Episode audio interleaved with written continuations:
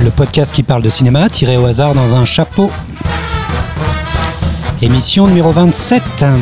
Déjà, c'est pas possible. Eh si, on y est. Le thème étant l'ivresse. Ah. Très bon choix. Très bon choix. L'ivresse au cinéma. Comment est-ce qu'elle est représentée? Comment est-ce qu'elle est racontée euh, par le prisme de la narration cinématographique? Ce sera le thème de, de cette émission numéro 27.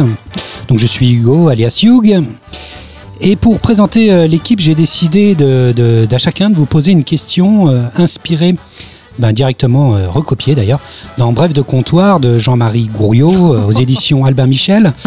Donc vous pourrez répondre à cette réflexion qui vient directement donc euh, de Bref de comptoir. Qu'est-ce que c'était Bref de comptoir?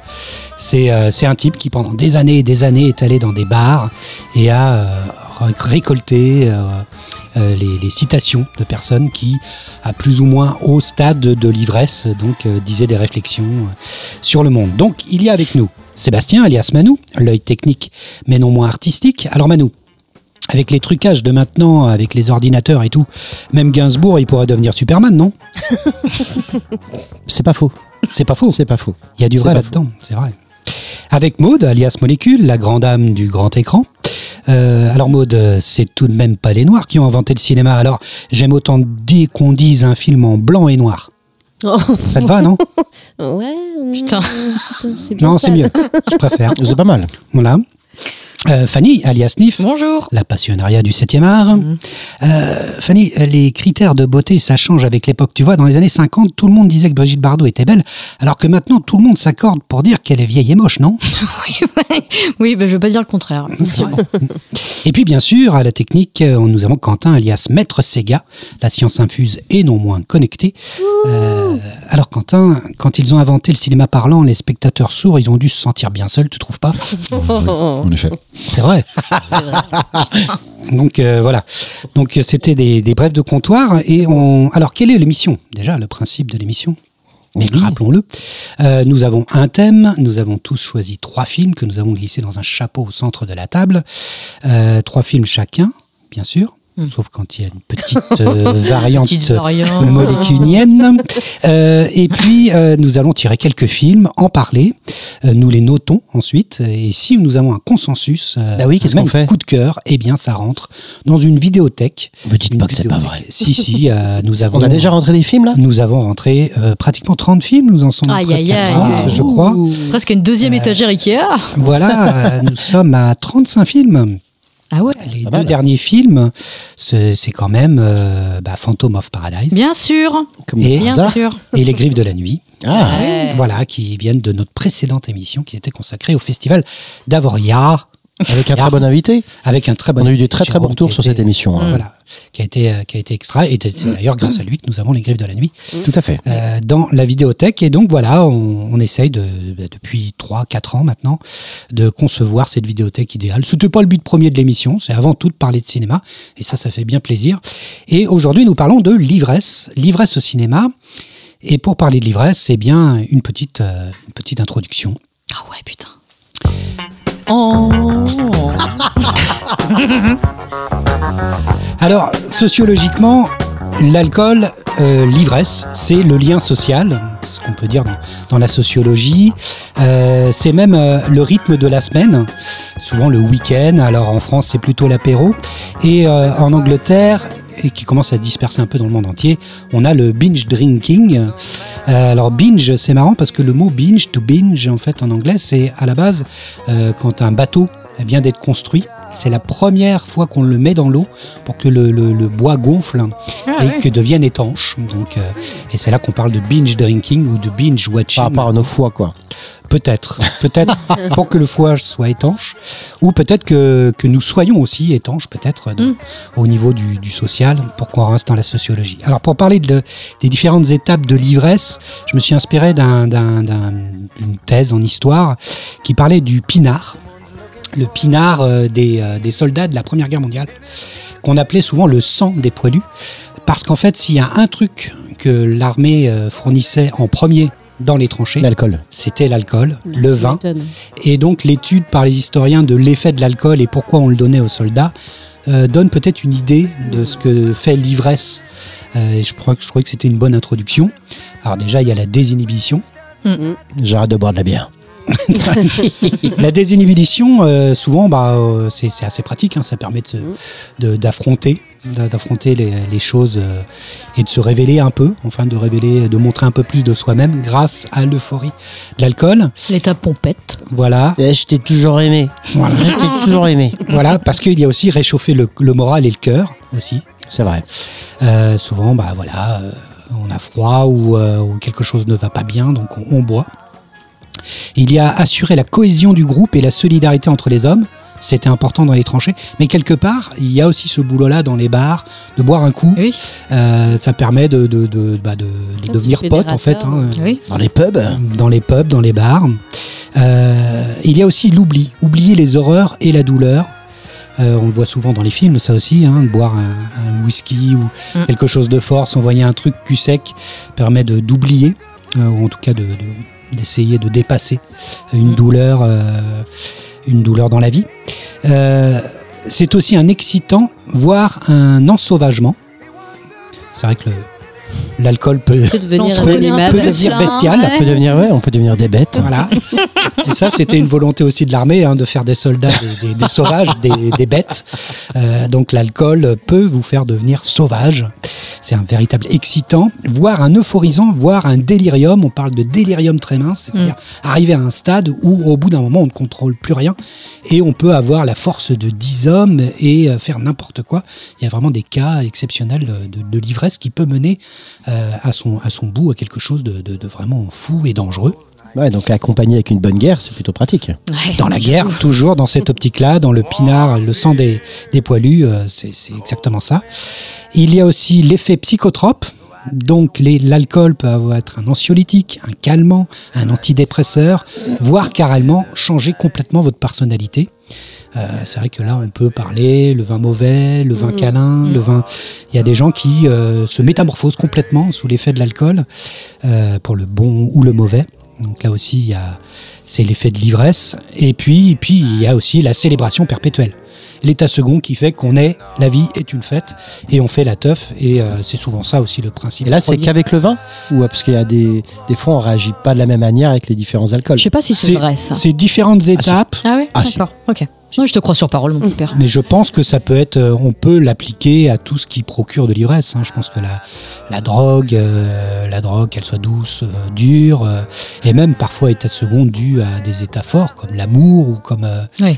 euh, je pense que là aussi, il y a cette ivresse-là. C'est vrai que le thème est général. On va peut-être pouvoir parler de toutes sortes d'ivresse ce soir. On Tout va voir. Le on ne sait pas ce C'est que possible, nous c'est réserve. possible. On ne sait pas ce que réserve le chapeau. Euh, C'est ça.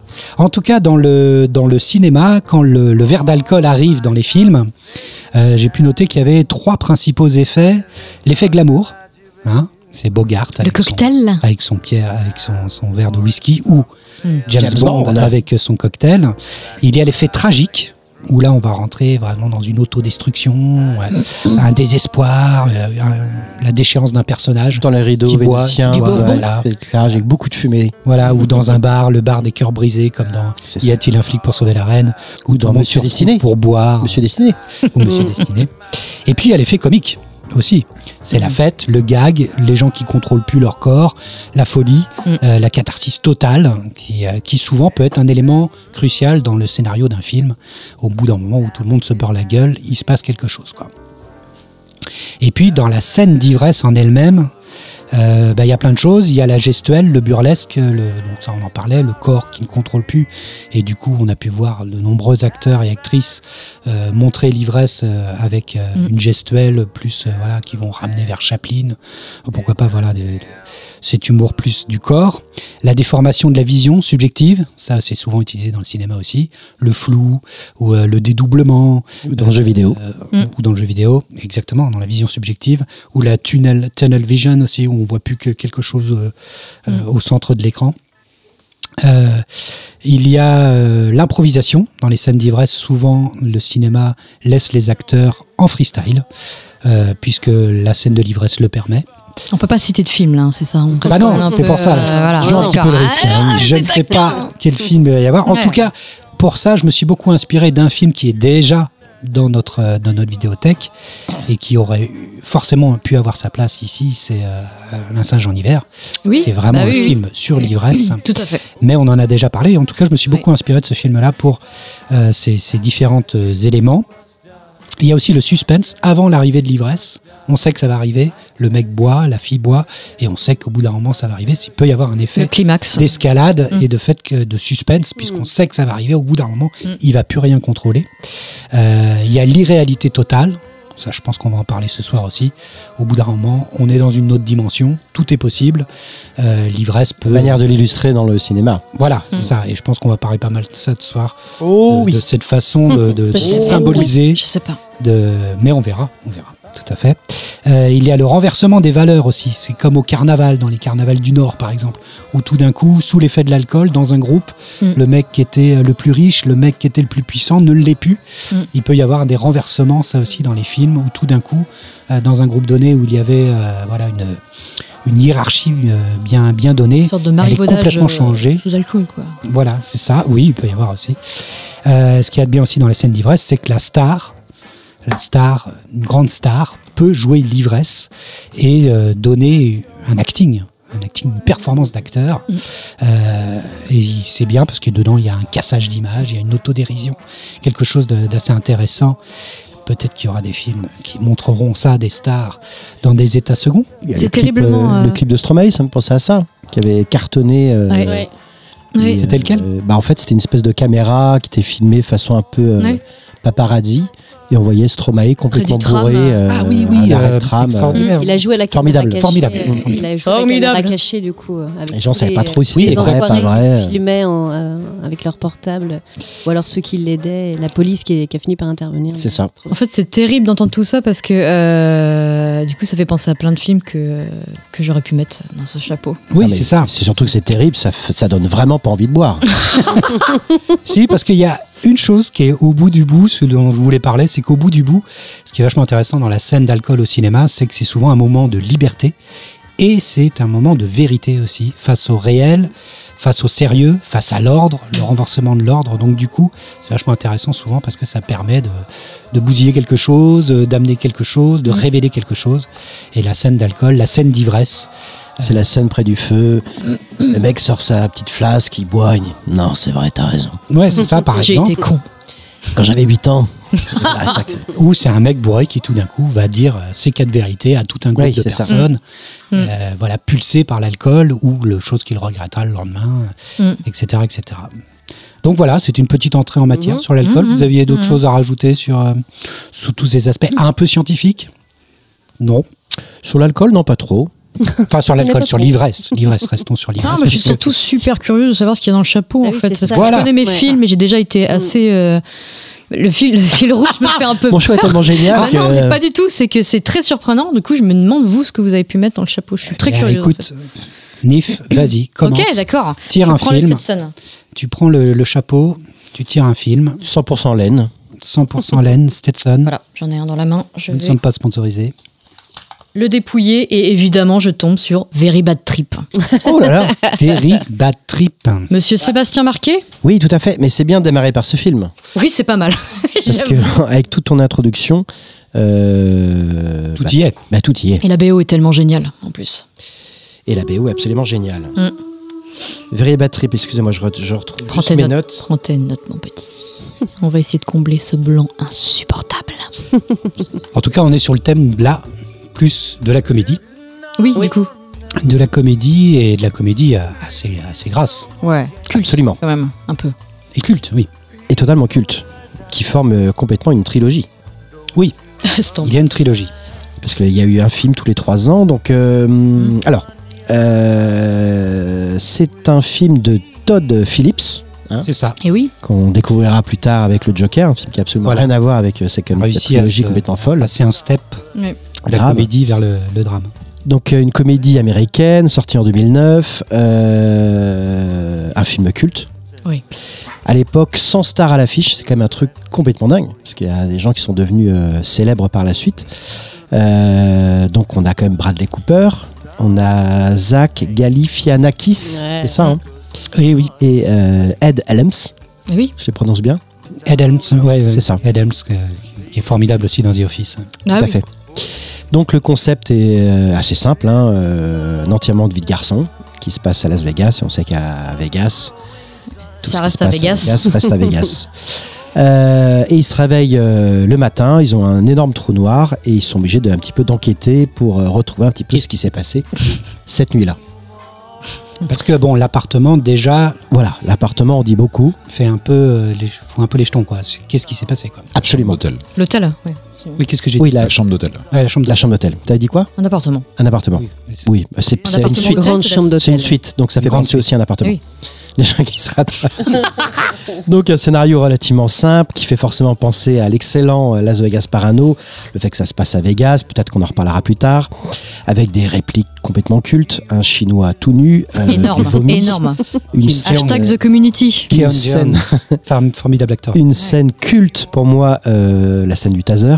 Cette Oh, scène-là, elle est euh, mais immense. J'ai dû la mater mais 50 fois. Donc c'est un film totalement puzzle parce que du coup, ces, ces personnages-là, donc ils sont quatre, euh, donc vont se réveiller le matin et en fait, il y en a euh, un qui a disparu. Et effectivement, cette personne-là, c'est la personne qui doit se marier le lendemain. Donc ils ont en gros la journée pour retrouver leur, pote, leur pote, Doug, euh, qui a totalement disparu. Ils savent pas du tout où est-ce qu'il est. Et, euh, et voilà, ils vont enquêter, rencontrer des personnages sur la route. euh, voilà. Donc c'est un film qui a, qui a un, un- un montage et un dynamisme complètement fou. C'est-à-dire qu'on s'ennuie pas du début jusqu'à la fin du film. Mm. On y croit à fond. Enfin moi j'y crois à fond. C'est-à-dire Ouais. que même si ça tout paraît dingue, euh, parce qu'on voit même l'espèce de panthère ou le c'est quoi c'est un tigre le tigre de Mike Tyson euh, t'en as un qui paume une dent en plus le mec a, avait a réellement perdu enfin il a réellement une dent en moins alors je sais pas s'il l'a perdu pour le pour le tournage ou non mais en tout cas il vit avec un implant aujourd'hui Euh, il y a toute une, une intrigue où on découvre aussi un petit peu Vegas et le monde de Vegas c'est complètement allumé Euh, c'est du non-stop il y a énormément de blagues de cul quand même alors c'est pour ça que le film est un peu partagé Avec une parce que c'est souvent en dessous, euh, en dessous la ceinture. La stripteaseuse incroyable avec un enfant. C'est Euh, Heather Graham d'ailleurs, cette actrice, Ah oui. qui, était formidable dans euh, Oui. Brooklyn Boogie. Enfin, c'est- Ah, ok. Qui va se marier, euh, qui va se marier, euh, avec qui il s'est marié oui, oui, dans, euh, dans, dans le film. Dans le Il film, oui, tout à fait, il se marie avec elle. Absolument. Donc un film sur la, sur la folie humaine. Donc, évidemment que sur l'ivresse, c'est le premier film auquel euh, j'ai pensé. Euh, parce qu'en plus, avant de lancer le thème, j'avais revu Very Bad Trip il n'y a pas longtemps. Et Tiens, ça pourrait être intéressant, c'est un thème intéressant.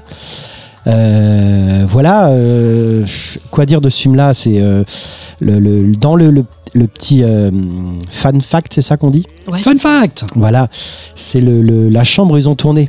euh, donc Ouais. au César Palace, c'est la chambre où ils ont tourné le film Rainman. Et c'est marrant parce que dans le film, Ah, ils font plein de références à Rainman, euh, particulièrement sur cette fameuse partie de, de Ah oui. Blackjack où euh, t'as l'autre qui peut calculer. calcule hyper entre- vite. Ah oui. Calcule hyper vite. les actes. Oui, c'est ça. Qui calcule hyper vite en mode, en mode Rainman. C'est vrai que ce personnage est très très euh, bizarre et gênant. Ouais, voilà. Des fois, il est très très malaisant. Quoi. Donc, un bon film de potes, collégial, attachant, des good vibes. Voilà, je recommande ce film-là. C'est un film culte, je pense que tout le monde l'a vu. Et, euh, et c'est un film qu'on peut se refaire. euh, on va pas parler du 2 et du 3, mais euh, moi j'ai adoré le premier. Alors Fanny, tu Bah, film moi, culte euh, pour oui, toi? bah, non mais pour moi c'est euh, j'y ai énormément pensé déjà quand je suis allée à Vegas moi-même d'ailleurs j'ai fait mon montage sur cette chanson euh, de, de tout mon voyage à Vegas avec mes copains entre autres euh, Monsieur Sega euh, ouais pour moi oh là là pardon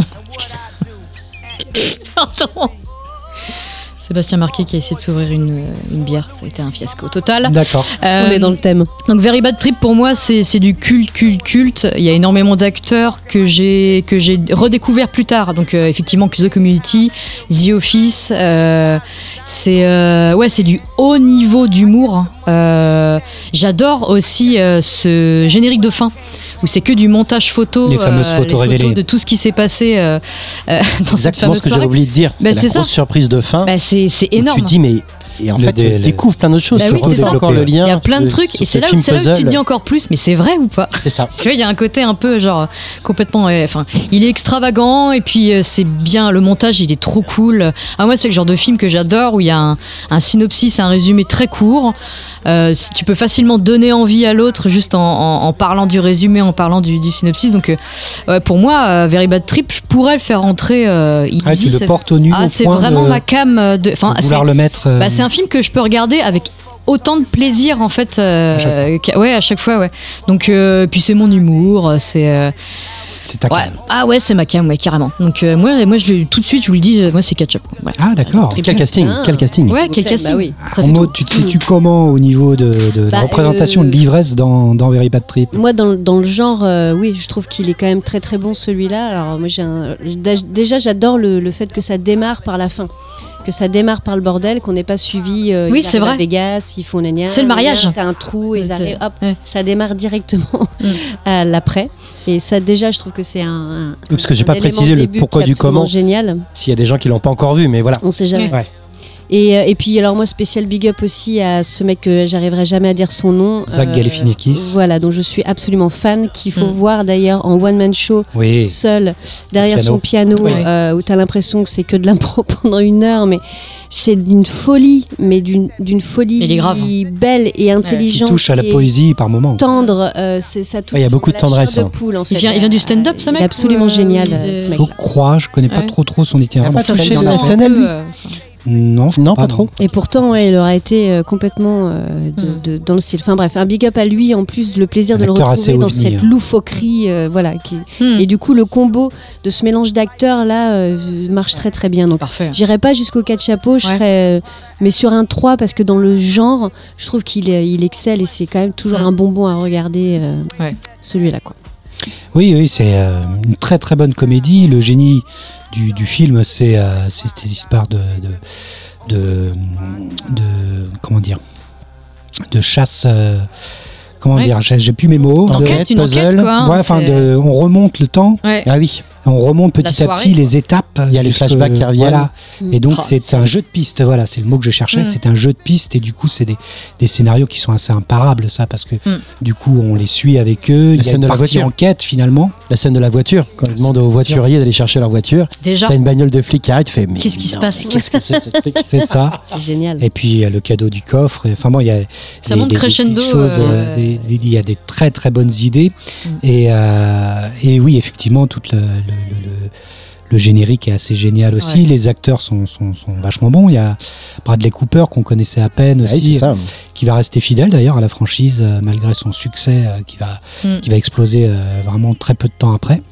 Et puis euh, et puis c'est vrai que Ed Helms c'est euh, alors on a il y a Zach Galifianakis Mm, mais. Ed Helms le, le, dentiste euh, il a quelque chose qui se dit docteur. moi c'est alors tu parlais d'humour dont c'est sa cam moi c'est ce type là j'adore l'humour de ce type dans extrêmement ce qu'il fait dans The Office aussi ah bah c'est je exceptionnel l'adore parce qu'il a quelque chose mais ça de, rejoint ce personnage type hein. un peu pathétique soumis à sa femme Voilà. très euh, très un peu euh, pathétique, ouais, ouais, il mais euh, irrésistible, quoi. Et il, Ouais. le, il le tient vachement bien. Il joue Mm. vachement de son physique Mm. et, euh, Oui. et il le fait très très bien.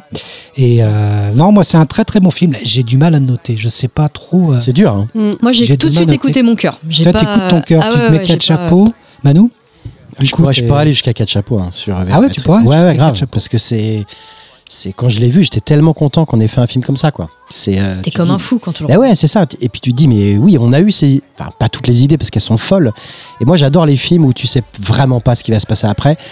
Ils mettent le level et jusqu'au bout du film, ils vont jusqu'au bout, quoi. C'est-à-dire qu'ils ils lâchent rien et à chaque fois, tu fais, mais non, mais non. Jusqu'au petit mini twist euh, final qui est, euh, qui est assez ouf, mais. euh, Oui, oui, oui. Il y a, il y, a, Mm.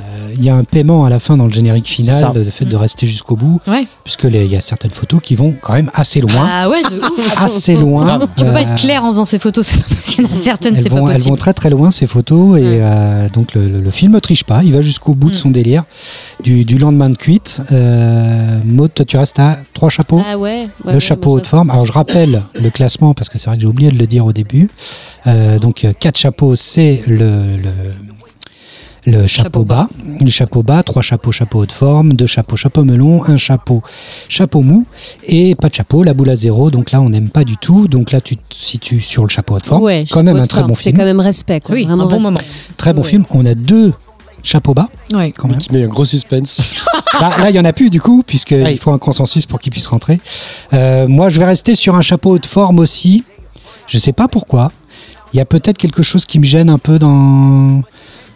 Peut-être dans moins d'idées de réalisation, peut-être. Euh, cela dit, peut-être qu'en le revoyant, je, reverrai ma copie. Mais bon, là, je verrai. De toute façon, il n'y a pas de suspense. De façon, je rentrait sur pas. un chapeau haute forme. À la limite, je dois bien l'avouer aussi. C'est une bonne comédie américaine. euh, C'est vrai qu'elle. euh, il faut, il faut les faire rentrer dans les vidéothèques. Ils Bah oui. hein, Oui. On en a quand même quelques-uns. On a quand même une, du, frère, du frère Farelli quand même. Oui, Euh, on a un Dumb and Dumber. on a un Dumb and Dumber qui a bien sa place dans, dans notre vidéothèque, mais dans la comédie américaine, euh, bon, il y en a peut-être d'autres encore hein, qui viendront. En tout cas, euh, voilà. J'espère. C'était- Very Bad Une Trip. bonne intro, en tout cas. Pour l'histoire de sa dent, hein, c'est sa vraie dent hein, qui a été. Ah ouais. Ah, c'est ça, hein. Putain. Ah. En fait, c'était un implant. Voilà, c'est ça. Ah ouais. Il a viré son Il a quand implant. même fait. Il a dû faire quelques séances de dentiste ap- après. Ah, d'accord. Enfin, ok. gueule que Il s'est passé des choses. le Non, mec n'a pas triché. énorme. Il n'a pas triché. Alors, continuons euh, sur l'ivresse. Euh, Maud, un petit tirage, molécule. Je sais plus si c'est lui qui se ramasse la patate de Mike Tyson. Je crois que c'est lui. Hein. Bah, ça me paraît évident que c'est lui qui se la prend. Ah oui, il y a du guest, il y a du Mike Tyson. Ouais. Redneck Zombie. Hmm. Oula Ah oui, bien sûr. Alors ça, c'est pour moi, ça. Je, regarde- je regarde directement Fanny. Zombie. Oui, oui, je pense que tu, tu fais bien. Exactement. Alors, Redneck Zombie ou. Euh... Ouah. Alors, un film de euh, Perithys Lanes. Je suis pas sûre. Oula, Sorti en 1987 qui est avec On s'en fout, on s'en fout, des Ah, on s'en nichons, des nichons. Ah, d'accord, ok. Car oui, on refait un tour dans la Trauma Entertainment. Ah. Je vais pas refaire le tour de cette incroyable société de production. Je vous redirige pour un retour aux origines vers l'émission Avoria. L'armée égare un baril contenant des déchets nucléaires. Encore Ils n'arrêtent pas d'en perdre. Ça, c'est un C'est bon dos, ça. Mais celui-ci n'est pas perdu pour tout le monde. Une bande de ploucs va s'en servir pour distiller une gnôle décapante qui transforme aussi sec ce qu'il absorbe en zombie assoiffé de sang et avide de chair humaine. Très bon pitch. Alors, euh, par où euh, prendre ce bordel? Euh, Autant Toxic Avenger avait son charme prononcé pour les combats et cet humour gras d'antan, autant là, je me suis senti un tant soit peu dépassé par les événements.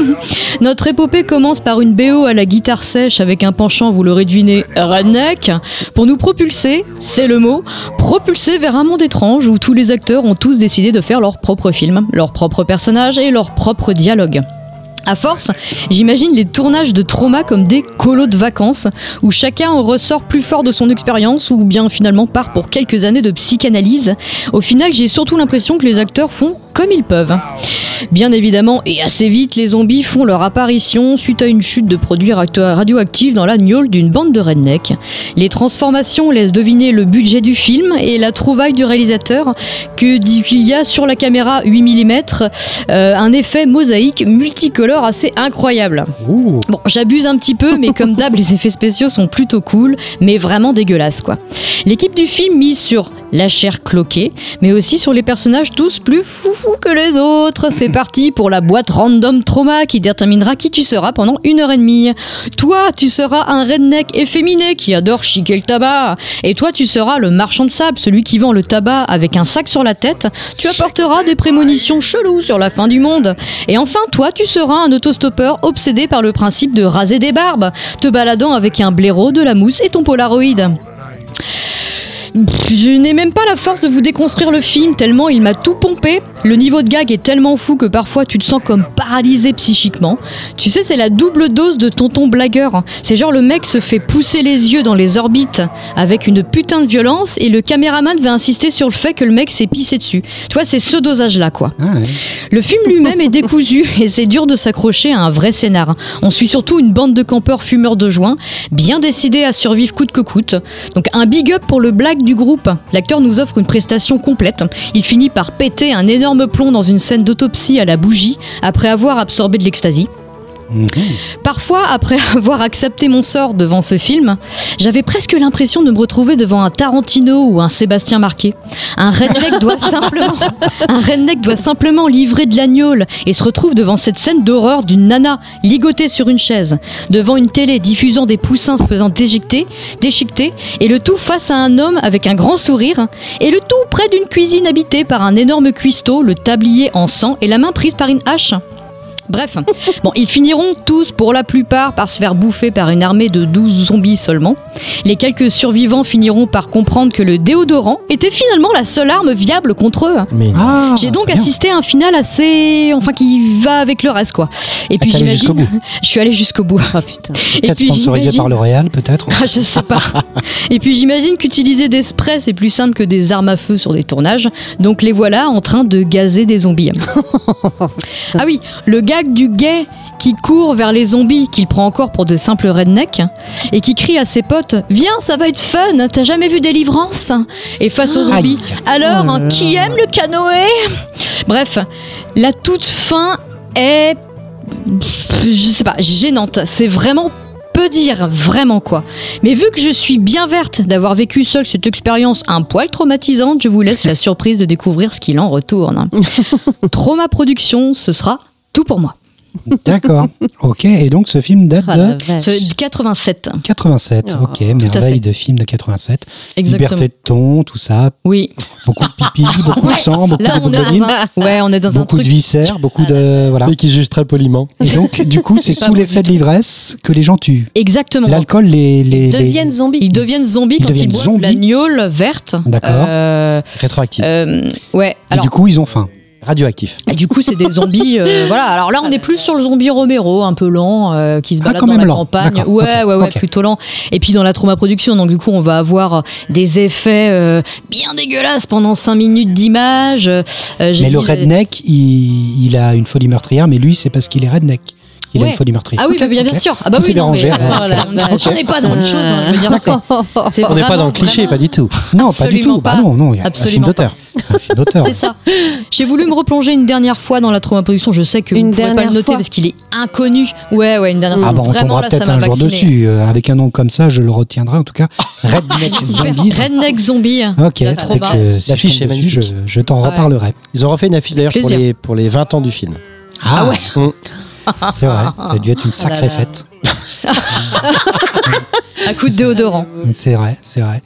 Bah écoute, si on tombe de- sur ce genre de film un peu gore, euh, enfin pas mal gore quand même. Ah oui, mais c'est bah, Très c'est ça, c'est de très la chair cloquée, c'est ce qu'on retrouve un peu dans, dans, dans, dans Toxic Avenger. hein. Il y a un petit, c'est Toute c'est forme très de sécrétion, vomi Oui, bah du Oui, vomi, non, caca. du vomi vert. euh, Non, de la pisse, plus La de la pisse, pisse. ouais, j'ai Ouais, l'impression ouais. que c'était très C'est ça, urinaire. quand ils sont, quand ils, ils pressés, ils se pissent dessus. Ils euh, boivent donc. euh, Ouais. Ah oui, c'est vrai, il y a une logique. C'est vrai. Assez complet. C'est vrai que j'ai sur pas la- parlé de, de cet effet secondaire le de côté l'alcool. diurétique C'est vrai. de, de l'alcool. C'est vrai. Ça On passe va par un beaucoup, bout, ça sort par l'autre. On va beaucoup faire pipi. D'accord, bah écoute, donc personne n'a vu, hein, Manu, non Non. Si, je savais que ce film allait tomber, donc j'avais préparé une Ah, justement. Ah d'accord. Oh, ce serait fou.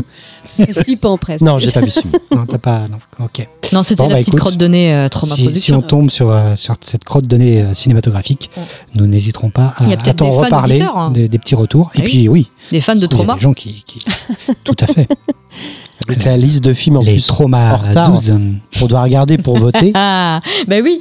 Le mec commence par Zombie. Ah non, les boules. Manu, un petit film alors. Eh bien oui, allons-y. Un troisième film. allons-y. On va, on va loin déjà dans l'ivresse. hein. On a déjà beaucoup de. Beaucoup de- Blade Runner. Ah, bah, mais c'est pas possible. Dis donc, Blade Runner Ouais. Personne l'a mis Si, c'est Ah, moi. si, bah, c'est- l'espèce de Le mec était suspense. étonné, tout le monde. Blade Runner de Ridley hyper Scott. chelous. Blade Qui Runner. l'a mis Ah. Putain, gars. Mais oui, tout à fait. En fait, en voulant parler d'ivresse, Aïe, aïe, aïe, aïe, aïe. j'ai pensé à beaucoup de choses. Et je trouvais ça intéressant d'avoir le pas de côté. Ouais, non, mais là, Donc Blade Runner, film de 82, donc difficile, film culte naturellement. Mais voilà, je voulais en parler parce que pour moi c'est au-delà des émotions fortes, au-delà de la transe, de l'exaltation, euh, c'est euh, l'ivresse, l'ivresse de l'image, l'ivresse de l'atmosphère. Donc Blade Runner, un film réalisé par Ridley Scott en 82 avec Harrison Ford, Roger Hauer, euh, Sean Daryl Hannah. Young, Daryl Hannah, musique de Vangelis Papatanasio, euh, d'après un roman de Philippe Cadic, donc qui s'appelle Les androïdes rêvent-ils de moutons électriques. Exactement. Euh, D'ailleurs, le film lui est totalement dédié.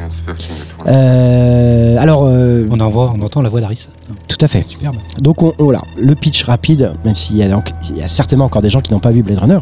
Donc on suit euh, Rick euh, Deckard, donc qui est euh, à Los Angeles en 2019, euh, donc qui est un ex Blade Runner, une espèce de flic qui chasse et qui traque des réplicants rebelles, donc les réplicants qui sont une forme de- d'androïdes fabriqués par euh, Tyrell Corporation, dirigé par Eldon Tyrell. Euh, et donc, donc les derniers modèles qui sont difficiles euh, de savoir s'il s'agit de réplicants ou non, va falloir le faire des sortes de questionnaires pour savoir s'ils ont de l'empathie ou non, savoir si ce sont des robots ou non. Donc ils se retrouvent très vite confrontés à des questions existentielles sur l'humanité, la nature de la réalité, la moralité. Donc des paysages futuristes vraiment saisissants, une atmosphère complètement ouf. Et pourtant on est en 82 et on n'a toujours pas fait mieux. Et C'est ça qui est incroyable. C'est pour moi un des meilleurs films de science-fiction. Malgré, d'anticipation. malgré ce qu'a pu tout faire euh, Luc Besson, il a pas réussi. Ah, crotte de nez. Donc Excellent. film science-fiction, anticipation, c'est un excellent, euh, pour le coup, un excellent sujet sur cette grande, grande, grande question. Référence du mouvement cyberpunk, qui vient de chercher au-delà de l'histoire euh, que l'on raconte. Moi, ça reste un grand, grand mystère, comme des grands, grands films. On peut revenir sur Kubrick, Terrence Malick et autres Nolan. Mais c'est un film, je trouve, que vraiment sur la vie, une vie menaçante, euh, très réaliste à tout point. Un film très mélancolique qui parle beaucoup de solitude, de spleen, de décadence. Pour moi, c'est un film artisanal avec des effets normaux, un décor de maquette complètement dingue éclairé par des fibres optiques, un évier, un système de photogravure, du plexiglas, de la peinture. Il y a même un bout du Faucon Millennium dans la pyramide de Tyrol qui est faite en plexiglas. Euh, Il y a un excellent documentaire sur Arte qui est diffusé en ce c'est moment du justement fun sur Blade fact. Runner. Mm. Tout à fait, avec euh, qui met vraiment un coup de projecteur sur un mec qui s'appelle Sid Mead, qui est euh, le designer, qui a totalement imaginé euh. Blade Runner à travers ses dessins, qui a créé donc tout le design, les voitures, l'architecture, euh, qui est complètement folle. Ce garçon est mort à 86 ans en 2019, voilà, donc on lui rend hommage. Pile l'année où ça se passe. Tout à fait, C'est étonnant. c'est étonnant. Fun fact, léger, léger. Et la musique, la musique qui résonne encore en moi, dans ma tête depuis que j'ai 12-13 ans. Ce film a complètement changé la vie, la manière de voir à la fois le cinéma, mais à la fois aussi la vie, euh, sur une vision qui nous, qui nous faisait un peu flipper quand même. Moi, elle me faisait flipper de ouf, parce que c'était très décadent et tout ça. Et quand on le compare aujourd'hui, euh, c'est euh, c'est assez, euh, assez dingue. En tout cas, c'est un film qui est très très très rare pour moi, parce qu'il est très addictif, et à chaque fois, je repense au film, je suis obligé de le revoir. Donc voilà, Blade Runner. Hmm. D'accord. Et mais alors du coup, moi, une, une, une, une question me taraude les lèvres. l'ivresse, l'ivresse. Mais pour moi, c'est l'ivresse du. De, Toi, de- en tant que spectateur, en tant que spectateur, voilà. D'accord. Ok, j'y suis. Je trouvais ça intéressant de faire le, le pas de côté, mais quand je pensais ivresse, il y a aussi l'ivresse de de- de- d'être complètement euh, pris dedans, d'être euh, d'être au cœur du truc, de, de vivre le truc, quoi.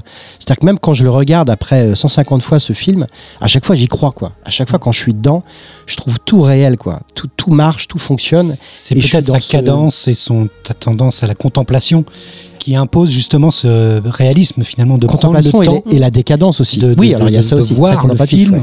d'aller à son rythme.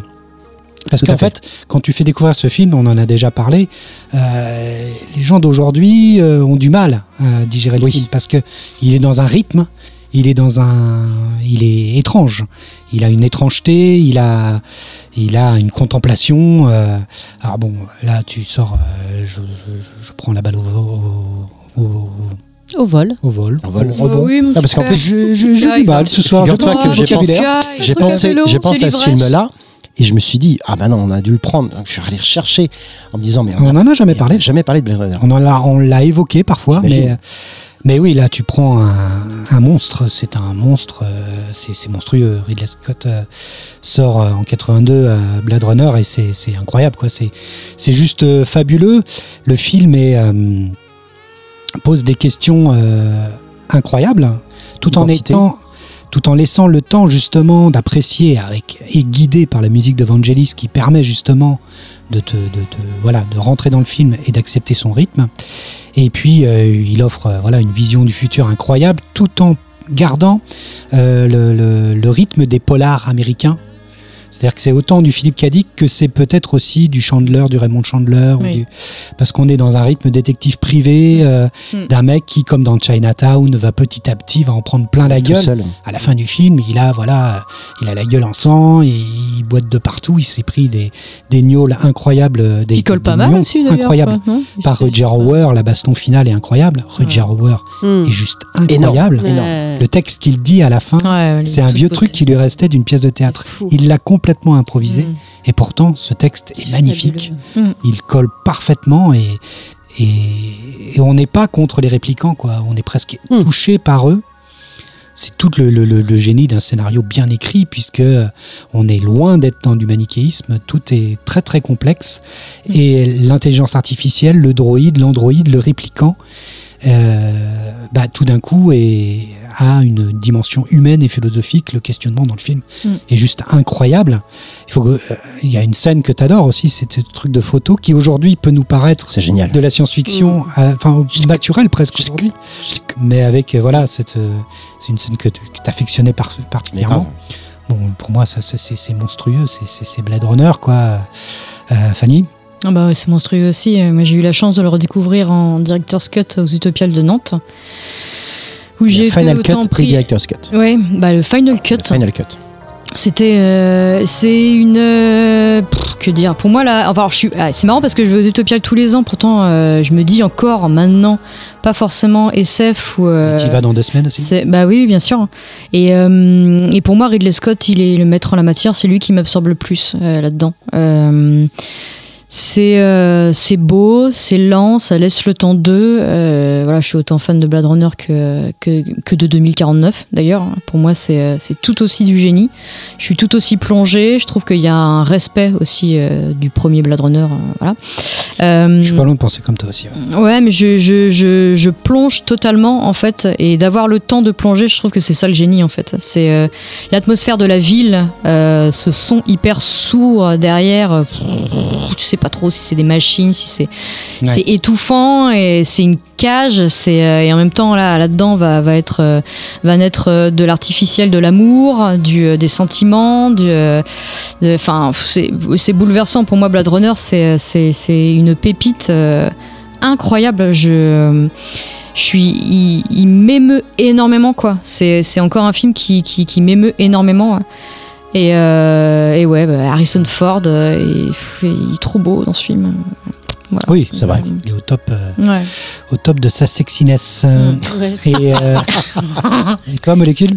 Bah oui, bah, je vous rejoins complètement. hein. C'est, euh, c'est, j'irais même plus loin du coup dans le dans le dans l'image justement même de l'ivresse. C'est assez rigolo, c'est assez chouette. Je- J'irais même jusqu'à dire que c'est un millésime, puisque c'est euh, Oh là là, autant en vieillissant le film que nous en vieillissant. euh, encore une fois, c'est quelque chose qui se qui se poursuit euh, dans la dans, dans l'interprétation, dans l'appréciation euh, du voilà de tout. En fait, tout prend une, une- un volume encore plus énorme et une, une dimension encore plus énorme que ce que moi j'en ai lu, vu. Euh, parce que je crois qu'on l'a découvert, on était assez petits, donc euh, ça n'a fait que vivre avec moi et grandir avec moi, mais c'est toujours un truc qui me fout la fri- les frissons, quoi. Mm. Ah, Elle celle avec aussi. les nains et tout, c'est Je sais trop plus comment elle s'appelle. Elle, euh, elle, me, elle, me fascine. Pour elle, c'était moi un de mes, un de mes modèles de beauté et d'émotion euh, euh, pure. Enfin, voilà, j'en garde plein de choses. Pourtant, euh, Daryl Lana est aussi assez incroyable. elle est aussi Ah ouais. incroyable. Et même la dedans. première aussi, la. Oui, qui est inter- Oh là là, mais elle, elle fait trop flipper quoi. Non, mais il y a plein de trucs, en fait, plein de détails, plein de références. Tu vois, il faudra encore que je le revoie. Je pense qu'à chaque fois qu'on l'évoque ou qu'on en parle, Mm. je me dis, il faut que je le revoie encore. Ouais. Encore et encore. et c'est en ça que c'est addictif, effectivement. C'est t'as envie d'y retourner, t'as envie de retrouver ce que ça te procure de presque de Ouais. bien-être à, Mm. à- à plonger là-dedans. Et, euh, Je pense qu'en fait, il y a, et- il y a, il y a l'œil technique, je pense euh, tout le temps, enfin de mon côté. Mm. Et, euh, et à chaque fois, je me dis, bon allez, je me le refais. Et à chaque fois, je suis soufflé quoi. Parce que la- dans la justesse des plans, de- là où il est inventif, Ridley Scott, c'est ça qui est fou. La photo, mais c'est ouf. C'est Ouais, c'est complètement ouf. C'est complètement ouf. C'est vrai. Ça n'a pas vieilli quoi. Et puis on se retrouve encore dans ce fameux couloir du temps de l'année 1982 où on ne sait pas ce Ah qui oui. s'est oui, passé eh oui. dans ce couloir-là. Grâce. C'est passé, euh, c'est passé Bah oui. Poltergeist, euh, Conan Mm. le Barbare, Mm. Blade Runner, Mm. Evil Dead. Enfin bon, c'est quand même assez incroyable ce, couloir du temps. En fait, on incroyable. était là, pile On poil revient au bon moment. souvent. En fait, c'est complètement fou. C'est vrai. C'était C'est pas vrai, déconnant.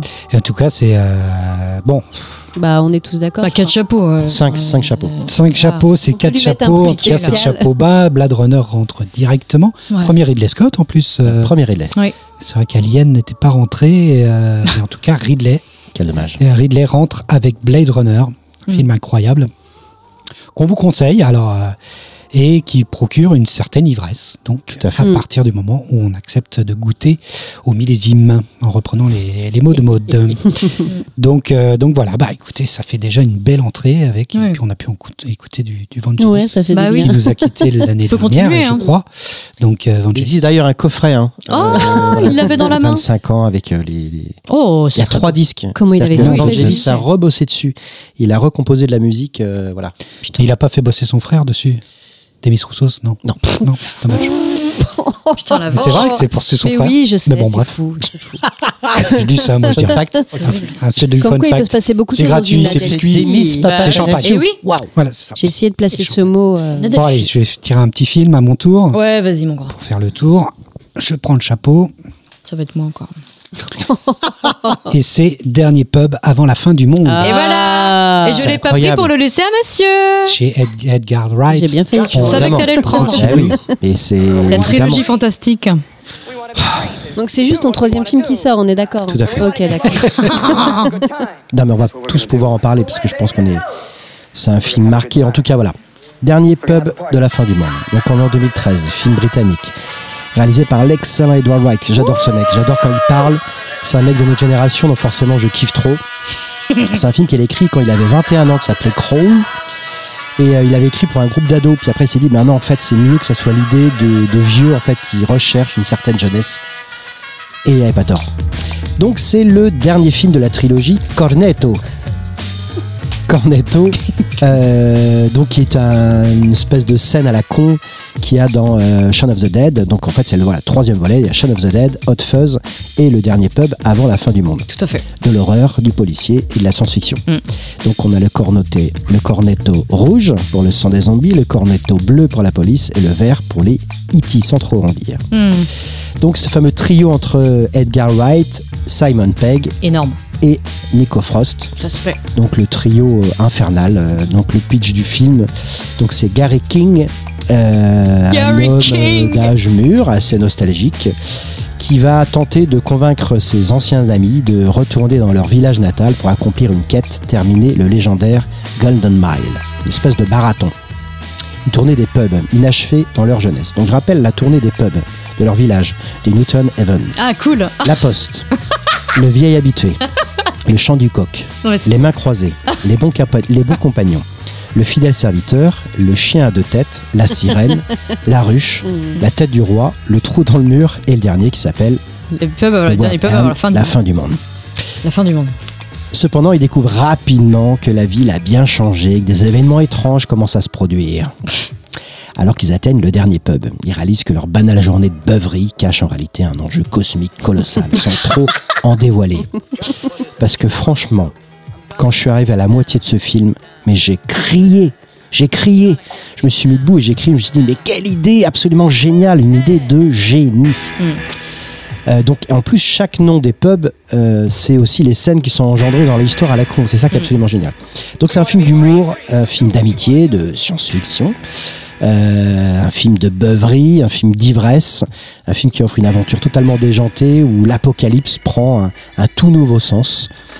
Euh, et en fait, c'est marrant parce qu'à la moitié du film, donc je vais pas vous dire ce que c'est, mais ça me rappelle quand même quand t'es bien bourré et que tu vas pisser, que tu t'imagines un truc complètement dingue. Ouais, Et le moment ça. où euh, les mecs vont pisser, il se passe un truc mais complètement fou. Ah oui, complètement. Donc le personnage de Gary, on peut en parler pendant des heures Ah, tellement ouais. ce personnage est bien écrit. Ah. Euh, il est totalement culte parce qu'il est authentique. C'est un mec qui est attachant, qui est touchant, qui est nostalgique, je l'ai dit, et qui vient d'une époque totalement révolue. Donc il s'accroche au monde qui part en vrille Mm. avec le fameux c'était mieux avant quoi. Mm. Donc euh, voilà, je trouve ça très brillant la mise en scène. Je trouve que le- ce troisième film qui vient conclure sa trilogie, elle est encore au-dessus en termes de réal, en termes de montage, de mise en scène. Euh, toute la séquence plan par plan au moment où ils servent des pintes, elle est juste complètement dingue. Et à chaque fois, j'ai dit, mais c'est Mm. tellement du génie quoi. Donc pour moi, c'est c'est un, voilà, c'est- c'est- c'est un film qui m'a fait, euh, j'allais dire tomber de ma chaise, pas du tout, qui m'a fait au contraire me lever de ma chaise en disant, mais c'est du génie. Alors, mode, ce troisième volet de la, de la trilogie Ouais, Cornetto. ouais. Ouais, moi, je suis complètement cliente fan. Moi, je suis complètement fan. Moi, c'est déjà l'humour anglais, ce, ce- enfin, le duo, trio, enfin, tout ce casting, en fait, parce que même le second trio, enfin, troisième oui, personnage, tous, sont- en fait, sont tous dingues. C'est l'humour que, que- qui me fait pleurer derrière, et celui-là, je peux continuer à le regarder, et en regarder. Et quand on parlait de faire rentrer des comédies, et c'est ça ma cam, et ben, Mm. contrairement à un Very Bad Trip que je surkiffe aussi, mais ça, oui, Y a ça, pas le choix. je le rentrer l'anglaise, en fait, à l'anglaise. Et il n'y a rien plus que l'humour anglais qui me fera rire. Et il n'y avait que eux pour traiter d'une histoire zombie à l'anglaise de cette manière-là, avec euh, ce, ce- décalage et en même temps, effectivement, cette authenticité. Je veux dire, il n'y a pas de super-héros là-dedans, c'est que des personnages euh, on ne peut plus communs et euh, et il y a des, tellement de scènes cultes et c'est euh, pareil. Encore une fois, c'est du bonbon. Moi, je surkiffe et c'est quatre chapeaux direct. D'accord, ok, donc c'est c'est chez toi.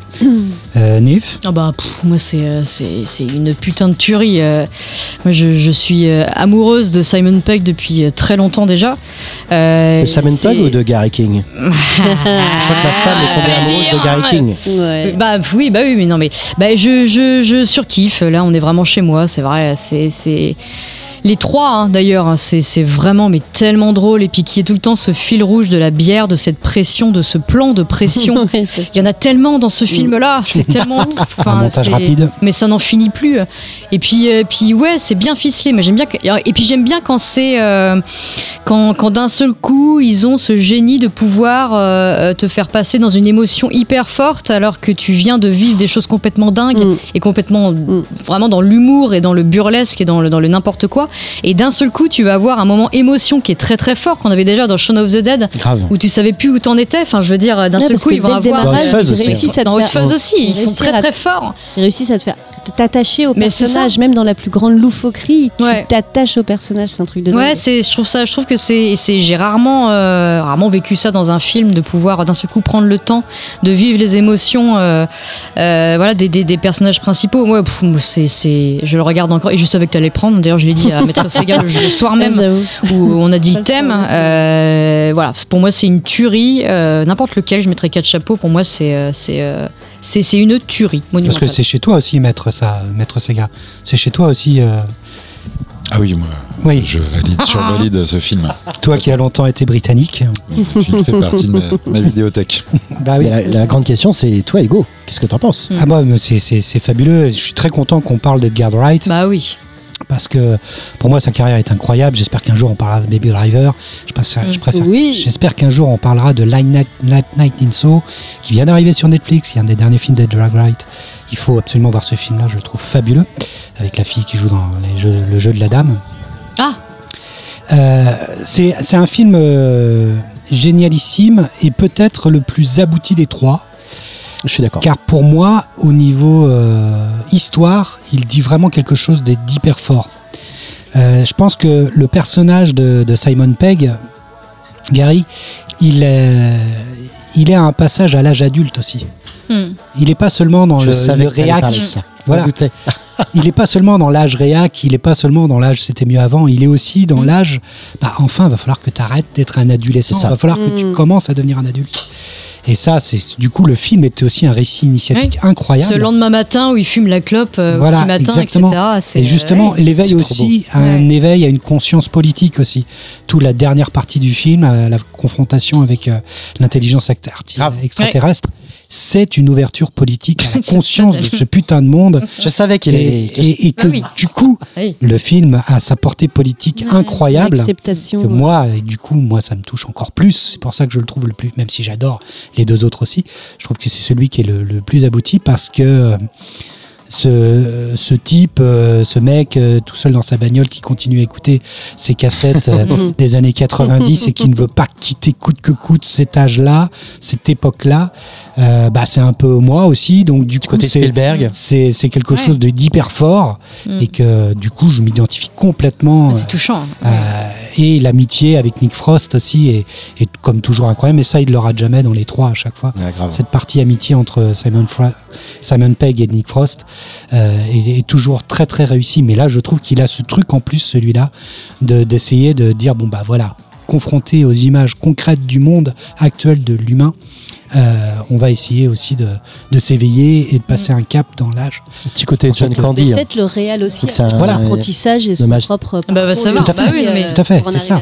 Il a toujours été un peu dans ça, hein, dans les sales gosses, les branleurs. euh, Déjà, on est dans Shaun of the Dead, clairement, on avait, on avait ce, ces, ces, ces, Oui, ces personnages-là clés. euh, l'enjeu euh, c'était presque enfin de faire couple bah oui, et oui, d'essayer ça. d'être, de, de, de, de faire De bien, grandir d'être, ensemble, quoi, d'être un bon, euh, Bah un, un bon amoureux quoi. C'est- C'était ça l'enjeu du, Mm. de, de Shaun of the Dead. Euh, Et euh, J'avais peur, moi, la première fois que j'ai vu le dernier pub, de me dire, mais c'est tellement génial et comment il va terminer ce film? Mm. C'est tellement complètement débile que comment, jusqu'où on va arriver? Et euh, en fait, quand tu arrives à la fin qui est vraiment très réussi, ça donne juste envie de remater tout le film, quoi. Mais c'est, De recomprendre tout le truc. euh, c'est encore débile à la fin. Je veux dire, C'est débile. Oui, c'est oui, débile. Mais, Mais quand tu vas dans le fond hein, Mm. du truc, c'est hyper beau. Enfin, C'est ça. ça. qui est pour moi qui est du génie. mais C'est- je pense qu'ils n'avaient pas d'autre chose à faire que de mettre les petards à 11 et d'aller carrément, carrément au plus creux du, du, du truc et d'y aller frontalement. Mm. Ils avaient que ça à faire pour, pour mener au bout du bout, Mm. Juste après le dernier pub. Euh, donc d'aller au bout de, de- de ce périple-là. Mm. Et, euh, et c'est un très très bon film sur l'ivresse. Ouais. Tout à fait, c'est peut-être euh, pour moi l'un- l'un des meilleurs et, euh, et très très bon choix. Pour moi, c'est quatre chapeaux. Hein. Pareil. C'est quatre chapeaux, c'est clair. Mais pour moi film aussi, qui- alors même si je voulais juste préciser que moi, mon, quand même, mon, mon, mon- mon petit chouchou, euh, c'est quand même Hot Fuzz. J'ai toujours un. Mais parce que euh, au niveau de Qui est l'humour. génial aussi. C'est ouais. je- C'est ton je- préféré des trois Ouais, ouais, ouais. Ah ouais Ouais, Hot Ah, Fuzz. marrant, ça. mais parce que, parce que je J'aurais trouve pensé que ça aurait trop été. Sean, en fait. Bah, c'est. euh, non, vraiment, c'est c'est le côté euh, Ah, euh, policier où ils sont hyper fans de tout ce qui est bad boys. je trouve ça Ouais, trop c'est drôle. intéressant Quand ça. à chaque Ouais. fois qu'ils Bah, D'ailleurs, on peut faire un tour de table. Ton préféré, toi Ah, moi, c'est le dernier pub. Dernier pub Ah, ouais. Ah, bah, c'est le dernier pub. Ah, D'accord, ok. Et toi, c'est Shaun of the Bah Dead. oui, parce que Euh, non, Hot Fuzz. Pourtant, je suis pas trop euh, gag récurrent, mais là, à chaque fois dans Hot Fuzz, dès qu'il passe une barrière et qu'on retrouve d'ailleurs dans certains, je crois Ah, dans Shaun of the Dead, je crois Il y qu'il. a toujours. ouais. C'est, c'est, mais je sais pas, Hot Fuzz, il y a un côté, le duo est hyper bien ficelé. Je trouve ça trop bien, quoi, qu'il arrive vraiment en campagne, Oh, qu'il se trouve un duo qui a trop envie d'être comme lui, euh, qui est hyper fasciné juste parce qu'il était en ville avant, quoi. Enfin, je trouve que c'est bien ficelé, c'est le, quand- la soirée où il passe à regarder que des bad boys, etc. T'as jamais vu ça? Enfin, c'est, c'est, bah, je sais pas, j'ai un, j'ai On un en petit parlera. faible pour. Garde-en ouais. garde-en sous le Ouais, coude. carrément, On en parlera. Parce que pareil, moi, je Et parle toi pas de Ouais, Sean. c'est toi Ton préféré. Ah, bah pour moi, je l'ai dit, hein, c'est c'est le dernier pub. Pour moi, c'est le plus Ah abouti. ouais, donc, du coup, c'est le dernier pub. J'ai une grosse, grosse affection pour le premier. Ouais, c'est pareil. Parce que la barre de rire que je me suis tapée découverte, sur Prince, euh, légendaire. La découverte, le Quand j'ai découvert, bah ouais, quand j'ai découvert la première fois euh, Shaun of the Dead, ça a été. euh, Le vinyle. J'ai quoi ce film? Alors, Déjà la scène des vinyles. On doit tous penser à ça. Bah oui. Mais il y a ça, oui, il y a Shade qui s'en prend aussi une bonne, une bonne part dans la gueule. Il n'y a pas que Prince, hein, mais bon. Euh, mais euh, Surtout qu'ils croisent les gentils au bout d'un moment. Enfin, les oui, vrais oui, héros oui, du les film. vrais héros du film. C'est génial. C'est génial aussi. Ouais, c'est génial. Ouais, enfin bon, ne, par- ne parlons pas des Oui, autres. On en parlera au moment où il faudra. En tout cas, je suis très content qu'un Edgar Wright Cool. fasse consensus et rentre directement Ah, dans la grave. vidéothèque. Et regardez les making-of de la trilogie la. Cornetto, parce que c'est à chaque fois, c'est Ah ouais aussi, jamais vu ça. aussi bon dans l'histoire humaine. Oui. Et c'est là que tu vois, en fait, c'est les vrais potes et ça défonce. Oui. Ça défonce. Vraiment, suivez les- l'Instagram de Simon. Pegg. Ils sont toujours ensemble. Putain, c'est cool, je fais, un, je fais un big up à mon amoureux parce que quand je lui ai balancé le thème en faisant brainstorming, le premier film, bah, le dernier pub, pour Ouais, lui, sûr. c'était une Bah oui, mais je l'ai dit, je l'ai dit le soir Big même. up Évidemment. Et des fois, les films qui sont trop évidents, personne Bah, n'ose c'est les ça, prendre. c'est ça, Et il c'est n'arrive ça. pas. Ouais. Bon, là, il est là, c'est très très bien. Et- Super. Et, il entre direct, donc à la 37e Toi, tu fais presque un strike, là, hein, place. Ouais, il fait. J'avais lancé le thème, j'ai fait mes trois Ah, fiches. il est content. J'ai mon petit pas de côté, voilà.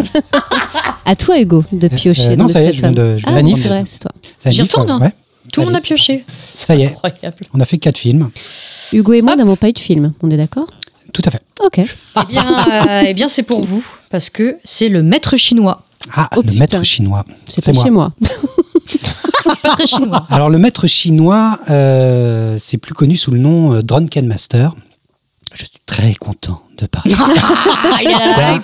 J'avais une heure Jackie Chan. Je suis très content de parler d'un Jackie Chan Oh putain. parce que il faut Ah oui. qu'on en parle de Jackie. C'est vrai. Ah oui. On n'a jamais parlé de. Jackie Chan. Et Le Maître chinois, c'est sans doute un de ses plus gros chefs-d'œuvre. Euh, reprenons les choses au début. En fait, à Hong Kong, on fait du cinéma, on fait beaucoup de films d'arts martiaux.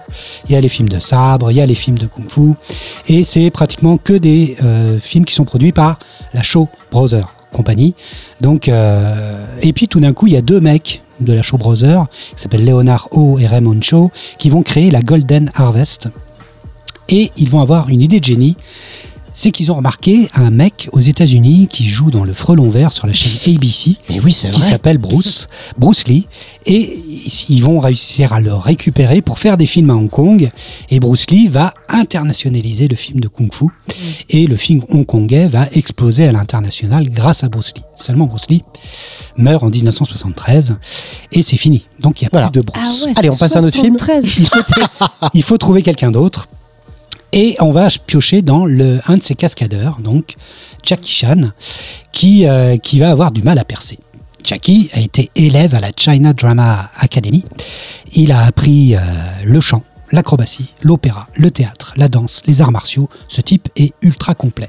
Sauf que il fait des films en essayant d'imiter Bruce Lee. Et il n'a pas sa case, c'est Bruce quoi. Et à l'époque, il y a beaucoup de films où il y a des Bruce Lee qui s'écrit avec un i, euh, Bruce Lee, euh, voilà, avec des mecs qui s'appellent euh, John Lee. euh, Lee. et tout le monde essaye de, de percer en Chine et à Hong Kong sur ce même nom-là. Et Jackie va faire, va réussir à créer un nouveau personnage. Il va plus aller sur le comique. Et il va aller, il va réussir à percer grâce à ce premier, enfin, le premier film qui va vraiment marcher, c'est Le Maître Chinois. Donc c'est le titre français. Il est un peu pourrave.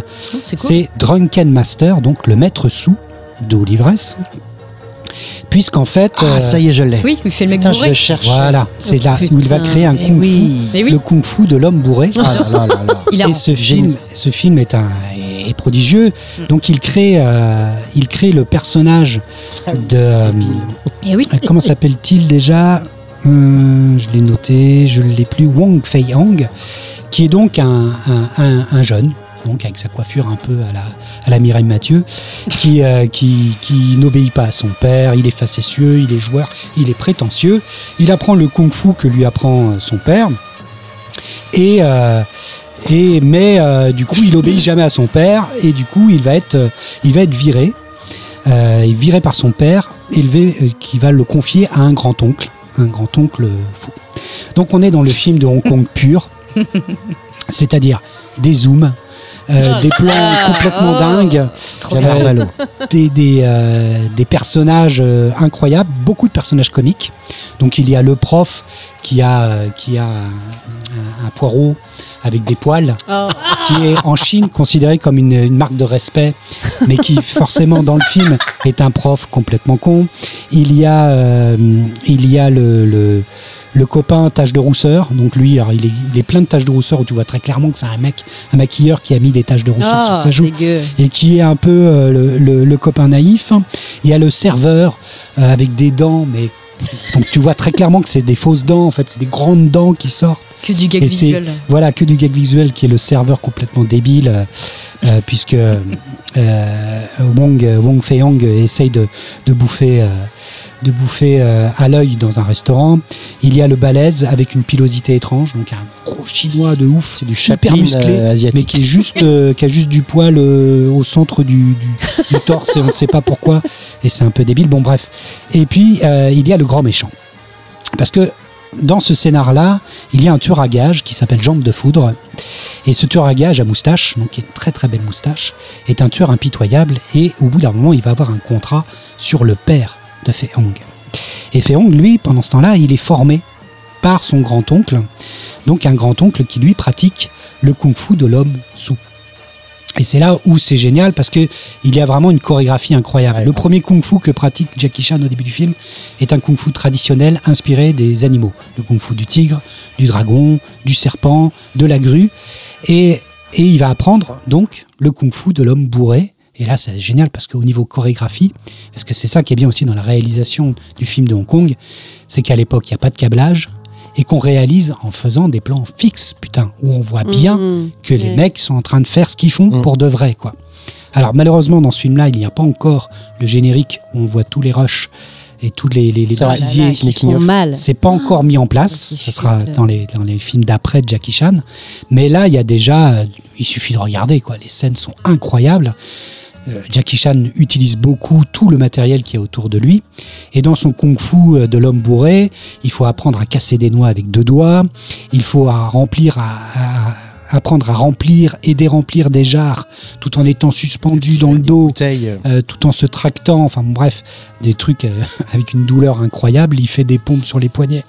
Tu, tu, tu, tu as mal pour lui.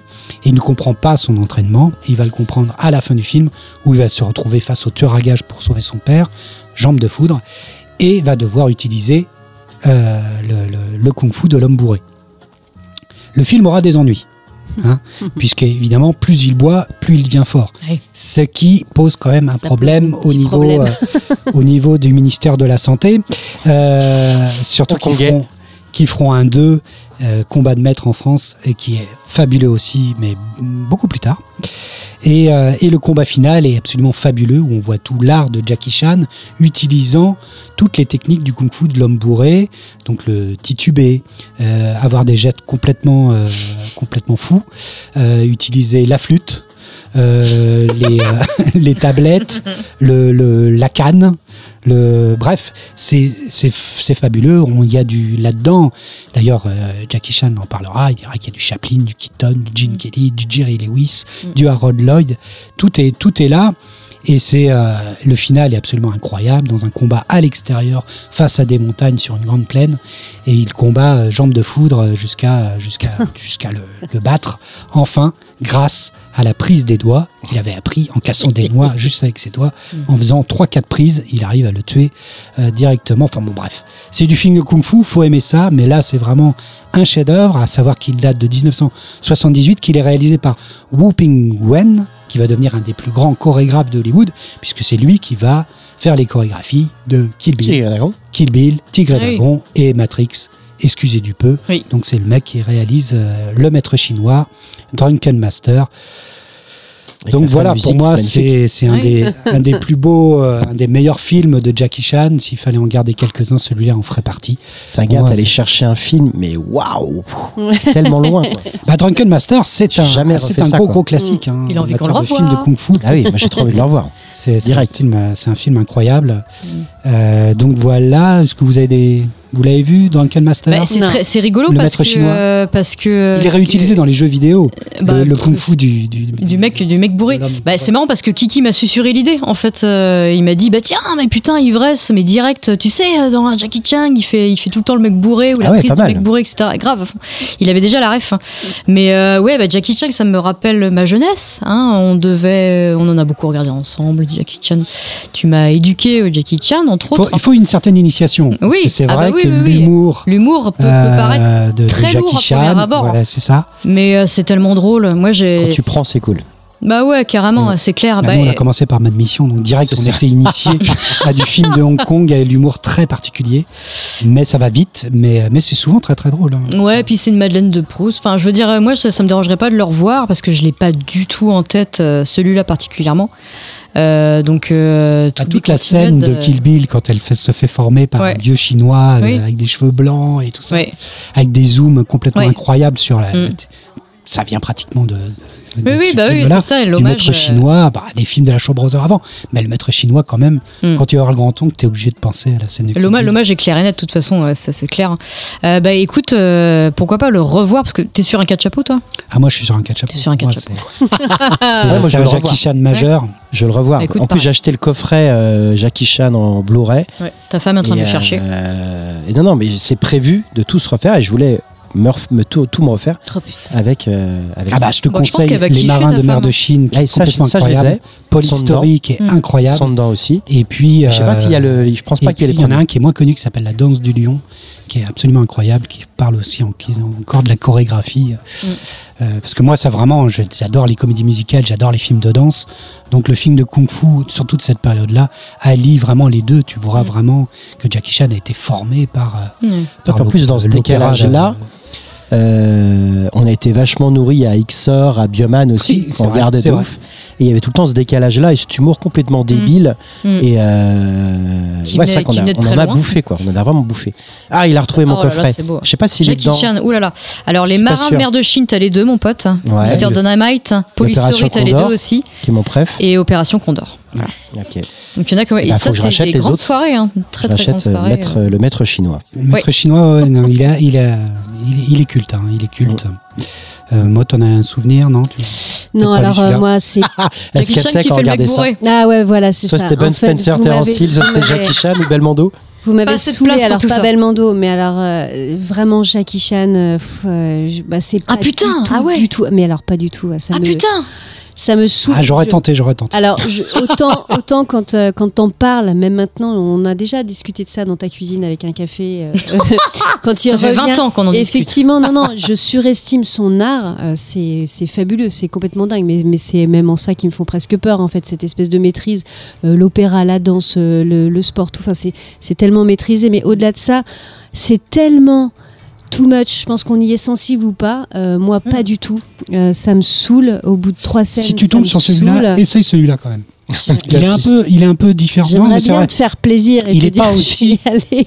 Il est pas aussi. euh, bah, Peut-être que ça te fera pareil. Je sais pas. Mais Je sais pas. euh, si tu tombes un jour dessus, essaye. Le maître chinois Faut qu'on Duncan retente, Master. faut qu'on retente. C'est vraiment considéré Faut comme un. faut qu'on comme un-. Peut-être, faut que je retente. Peut-être que j'aurai un autre regard, hein, peut-être un peu. Avec ton fils. Ça me saoule, mais d'une fois. Dès que je les vois en fait dans ces expressions Puis il y a tous les bruitages. tellement. Ah, mais... Ah, mais non. Ça va trop vite. Et tout, puis tout est. Tout est trop et tout est tellement et autant je, je, je, je kiffe Buster Keaton et Charlie Chaplin à leur époque Mm. mais là maintenant d'user de ce truc too much mais même dans le cinéma alors je vais pas faire de polémique sur euh, l'asiatique, tout ça. Mais, non, mais il y a quand putain, même un jeu hyper euh, extrapolé qui est des fois un peu qui met en tout cas moi compliqué. C'est la forme des yeux, c'est ça Non, non. Le surjeu quelque part, les expressions sont surjouées, tout est Oui, surjoué. oui, c'est vrai. C'est vrai. et Ça voilà. vient de leur art eux. On y est, c'est leur- leur, de leur- manière de leur faire théâtre. et euh, il y a plein de choses qui sont magnifiques, euh, vraiment, et qui peuvent aller loin, donc c'est assez euh, euh, attractif, mais moi ça me saoule au bout de cinq minutes. Quoi. En fait, c'est marrant parce que quand tu es d'une génération euh, bien. Enfin, moi, je sais que j'ai connu ça petite. Mon mari a connu ça petit. Et euh, du coup, c'est tellement folle dingue qu'après, ça te colle à la peau. C'est un peu comme euh, Histoire de fantôme chinois ou ce genre de film un peu déterré d'outre-tombe. Celui-là, ça on te y colle à la peau. on en Bah parlera, oui, on en oui. parlera. On Mais tu vois, ça te. Moi, j'adore quoi. Là, c'est du Tsoi Arc. C'est Bah, très, très bon aussi. Moi, j'adore. Avec le fantastique et, Mm. et les monstres. Ah, j'adore. J'aurais une pneumonie ce jour. Pouille et Polomi. Je serais pas là. T'auras chuté une nouvelle fois. Non, mais voilà. Donc, euh, en tout cas, euh, voilà. Ça a Bien, l'air ouais, d'avoir- en tout cas. Ça a l'air d'avoir influencé quand même énormément de films. euh. Bah oui, oui, oui. L'impact est énorme. Euh, Tarantino, il fait souvent référence. euh, et, et Van Damme essaiera de copier mille fois Oh la formation, l'apprentissage et tout ça, mais dans ce film-là, il y a tout, quoi. Tout est, tout est là. Et puis c'est surtout le fait de filmer convenablement des combats de- de- d'arts martiaux, Sans et triche, quoi. puis euh, et puis d'utiliser euh, à fond toutes les tous les systèmes qu'il y a sur la, sur la caméra, le zoom, le machin, pour essayer de faire des des effets. Moi, je trouve ça absolument fabuleux. Ça donne une dynamique. euh, Mais c'est vrai que par au- contre, si au tu film, rigoles pas, c'est chaud, incroyable. Bah, surtout qu'à l'époque, les Ouais. effets, pour nous, c'était un effet. Je veux dire, on y croyait. L'effet zoom dit ouais pourquoi pas Bah, dans les Bruce Lee ouf, tout ça, ils ça. ont joué à- mais on voilà c'est ça faisait partie du game quoi Mm. Ouais. Enfin bon, bref, écoutez, j'aurais tenté, j'aurais tenté. À chaque fois, c'est comme on aurait si dit vous devez regarder un parce Jackie que Chan, On en regardez celui-là. dans 20 ans. hein. Y, il y a vraiment quand même cette pointe nostalgique que j'ai parce que peut-être il faudrait que je Un petit revoie. maintenant. Un petit peu. vous- Voilà, vous m'avez tellement fait chier avec ça, quoi. Polystory. J'avoue. euh. Réessaye Polystory aussi, c'est veux le fabuleux. coffret Polystory, Non. C'est euh, incroyable. Bref, j'aurais tenté, c'est pas grave. Bon, alors, bah, tire un autre, un, un petit Eh dernier oui. film. allez un Ah dernier oui film Tu fais C'est à ta mode. maline. Ah, tu vas peut-être, Vas-y, Maud. tu vas peut-être avoir un film à toi. Ça serait déjà pas mal. Peut-être. Flight, Ah, c'est tout ça. grandiose Là, Non. Vous êtes battu oh Ouais, bah, magnifique. Ouais. Ça j'aurais jamais osé Bah, c'était évident. Bah oui. Ça, ça, le dernier pop, c'était évident qu'ils allaient tomber. Eh, comment parler de Flight quatre chapeaux Voilà, c'est ça. On a déjà parlé de Zemeckis, mais aucun Zemeckis n'est entré pour l'instant. Ah. J'ai tenté avec euh, la poursuite Diamant Vert, j'ai pas réussi. Non. J'ai tenté avec, euh, je sais plus quoi, euh, on n'a pas eu un autre aussi? Notre Zemeckis. que- Si, on on, a fait euh, Retour à le futur, on en a parlé. Le, le Noël de Scrooge, il me semble qu'on a fait aussi. Monsieur Scrooge oh là là, Ouais, il n'est grandiose pas rentré dans les films Vous de Noël. des émissions, euh, Hugo. Non tout est là Il me semble, hein, il me semble. on a la mémoire hein. Oui, ah bah oui. Bon, bref. En tout cas, euh, Zemeckis, à ce moment-là, ça fait plus de dix ans qu'il n'a pas fait de film live. Il s'est complètement consacré au film euh, donc, de captation. de motion capture, comme on dit, avec euh, donc euh, des films comme Beowulf Mm. ou euh, Scrooge ou Scrooge. Et ces films-là n'ont pas trop trop marché en fait. Ils ne fonctionnent pas trop trop. Euh, et il y a comme une, euh, il y a comme euh, L'amertume une amertume hein, chez chez Zemeckis là-dedans. En tout cas, il revient en, dans le film live avec euh, Flight. Flight à la base c'est un scénario de John Gatlin qui euh, qui un jour va dans un avion et dans un avion il se retrouve, euh, il est déjà un peu nerveux. C'est un ancien alcoolique et euh, se met à côté de lui un pilote, habillé comme un pilote, euh, mais qui prend l'avion juste et qui va lui parler pendant tout le long du voyage des, de, de l'avion, des problèmes d'avion et du coup ça le stresse grave quoi. Mais surtout il va se dire, en fait quand on est dans un avion, on a, un- on a un- une idéalisation totale du pilote. Mm. On a une confiance aveugle dans ce type-là. On veut que ce type-là ait une hygiène de vie incroyable, qu'il soit un Christ incarné, qu'il soit euh, vertueux comme je sais pas, voilà, et discipliné, incroyable, calculateur, mathématicien, bref. On veut que, on est persuadé que sur le, dans le cockpit, il y a, euh, voilà, Mm. un surhomme finalement. Or, ce n'est finalement pas le cas puisqu'il faut quand même être réaliste. Et il va avoir l'idée d'écrire donc ce scénario qui va traîner un petit peu pendant quelques années et qui va tomber entre les mains de Denzel Washington, qui lui qui, qui est celui qui va lancer en fait la production de ce film Ah oui, d'accord. et qui le scénario va tomber entre les mains de Zemeckis et c'est Zemeckis lui-même qui va appeler Denzel Washington pour dire qu'il veut réaliser ce film. Bon bref, toute la connexion de- de- de- des planètes Les étoiles sont alignées. voilà, Ouais. s'aligne et le film se fait. Euh, il y a déjà une amertume totale sur le film qui ne va pas spécialement bien marcher et qui est un peu la marque d'un temps. Le film tend en 2012 et au cinéma, eh ben, il y a beaucoup beaucoup de difficultés à ce que des drames Hmm. adultes Hmm. fonctionnent au cinéma. Aujourd'hui, on est sur des super-héros, des comédies et puis voilà. Donc du coup, euh, bah, des films euh, drames sérieux qui parlent de quelque chose de complexe, euh, tout en étant trépidant, puisque le savoir-faire narratif et de réalisateur de Zemeckis est incroyable, y compris dans ce film. Euh, bah, ça va pas marcher. Et déjà, moi, il y a une amertume déjà dans, dans le fond, hein, sur des films qui ne fonctionnent pas, comme Le Mans 66 ou d'autres. Qui sont des drames pas. comme ça. S'il marche chez nous, c'est bien. Oui, mais ça veut dire que ces, ces films ne se feront pas derrière. Déjà, Ah ce oui. film s'est fait très difficilement. Mm. Dès qu'on dit drame adulte, euh, bah, les producteurs s'enfuient. quoi. Le film va réussir à se faire, et le film, est, euh, pour moi, est, euh, est- est- est prodigieux, puisque c'est d'une complexité folle. Chaque personnage est d'une complexité folle. Et déjà, le film commence, euh, on est sur un Zemeckis. On a, Zemeckis ne nous a jamais habitué à un film pareil. Hyper La première scène dans la chambre d'hôtel est incroyable. On a euh, un Denzel Washington dans un lit. Non, le premier plan, le premier plan, c'est une scène, c'est euh, un plan sur l'heure, sur le radio réveil, et vient se mettre en amorce du plan un sein, un sein pur, sein, téton, voilà, au premier plan dans un film de Zemeckis. Et what the fuck Et plus loin dans la scène, la fille est nue en full frontal. Dans un Zemeckis, c'est du jamais vu quoi. Et euh, et on a dans le lit un connard, puisqu'il n'y a pas d'autre mot pour le décrire. Denzel Washington, bedonnant, dans un lit, en train de, de parler à sa femme comme une merde, alors qu'il est avec une autre nana dans le lit, en train de finir une clope, se finir un rail de croque et puis euh, boire, un- boire une vodka. Bref, tu te dis, mais euh, déjà, tu es sur un ton que Zemeckis ne t'a jamais habitué. Mm. Et puis tu es là, tu dis, attends, on va suivre ce personnage-là qui s'habille personnage-là qui s'habille. Et ensuite, on a une arrivée de rockstar dans le dans le dans l'avion.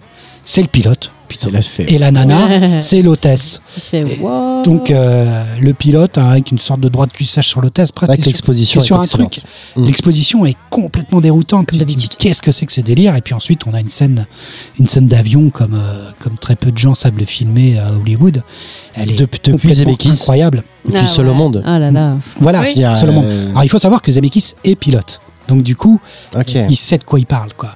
Il sait de quoi il parle. Même cette manœuvre incroyable que le pilote va faire pour pouvoir ouf. sauver la centaine de personnes, de, de- de passagers qu'il y a dans, dans l'avion, elle est presque plausible. Il l'a étudiée mathématiquement. Et le film aurait pu s'arrêter là. Voilà, Il a sauvé les gens, happy end, point. Voilà. Sauf que le mec est sous coke, qui s'est mis trois fioles de vodka dans son jus d'orange avant de retourner Je dans pense le que ça va cockpit. passer euh, 30 ans.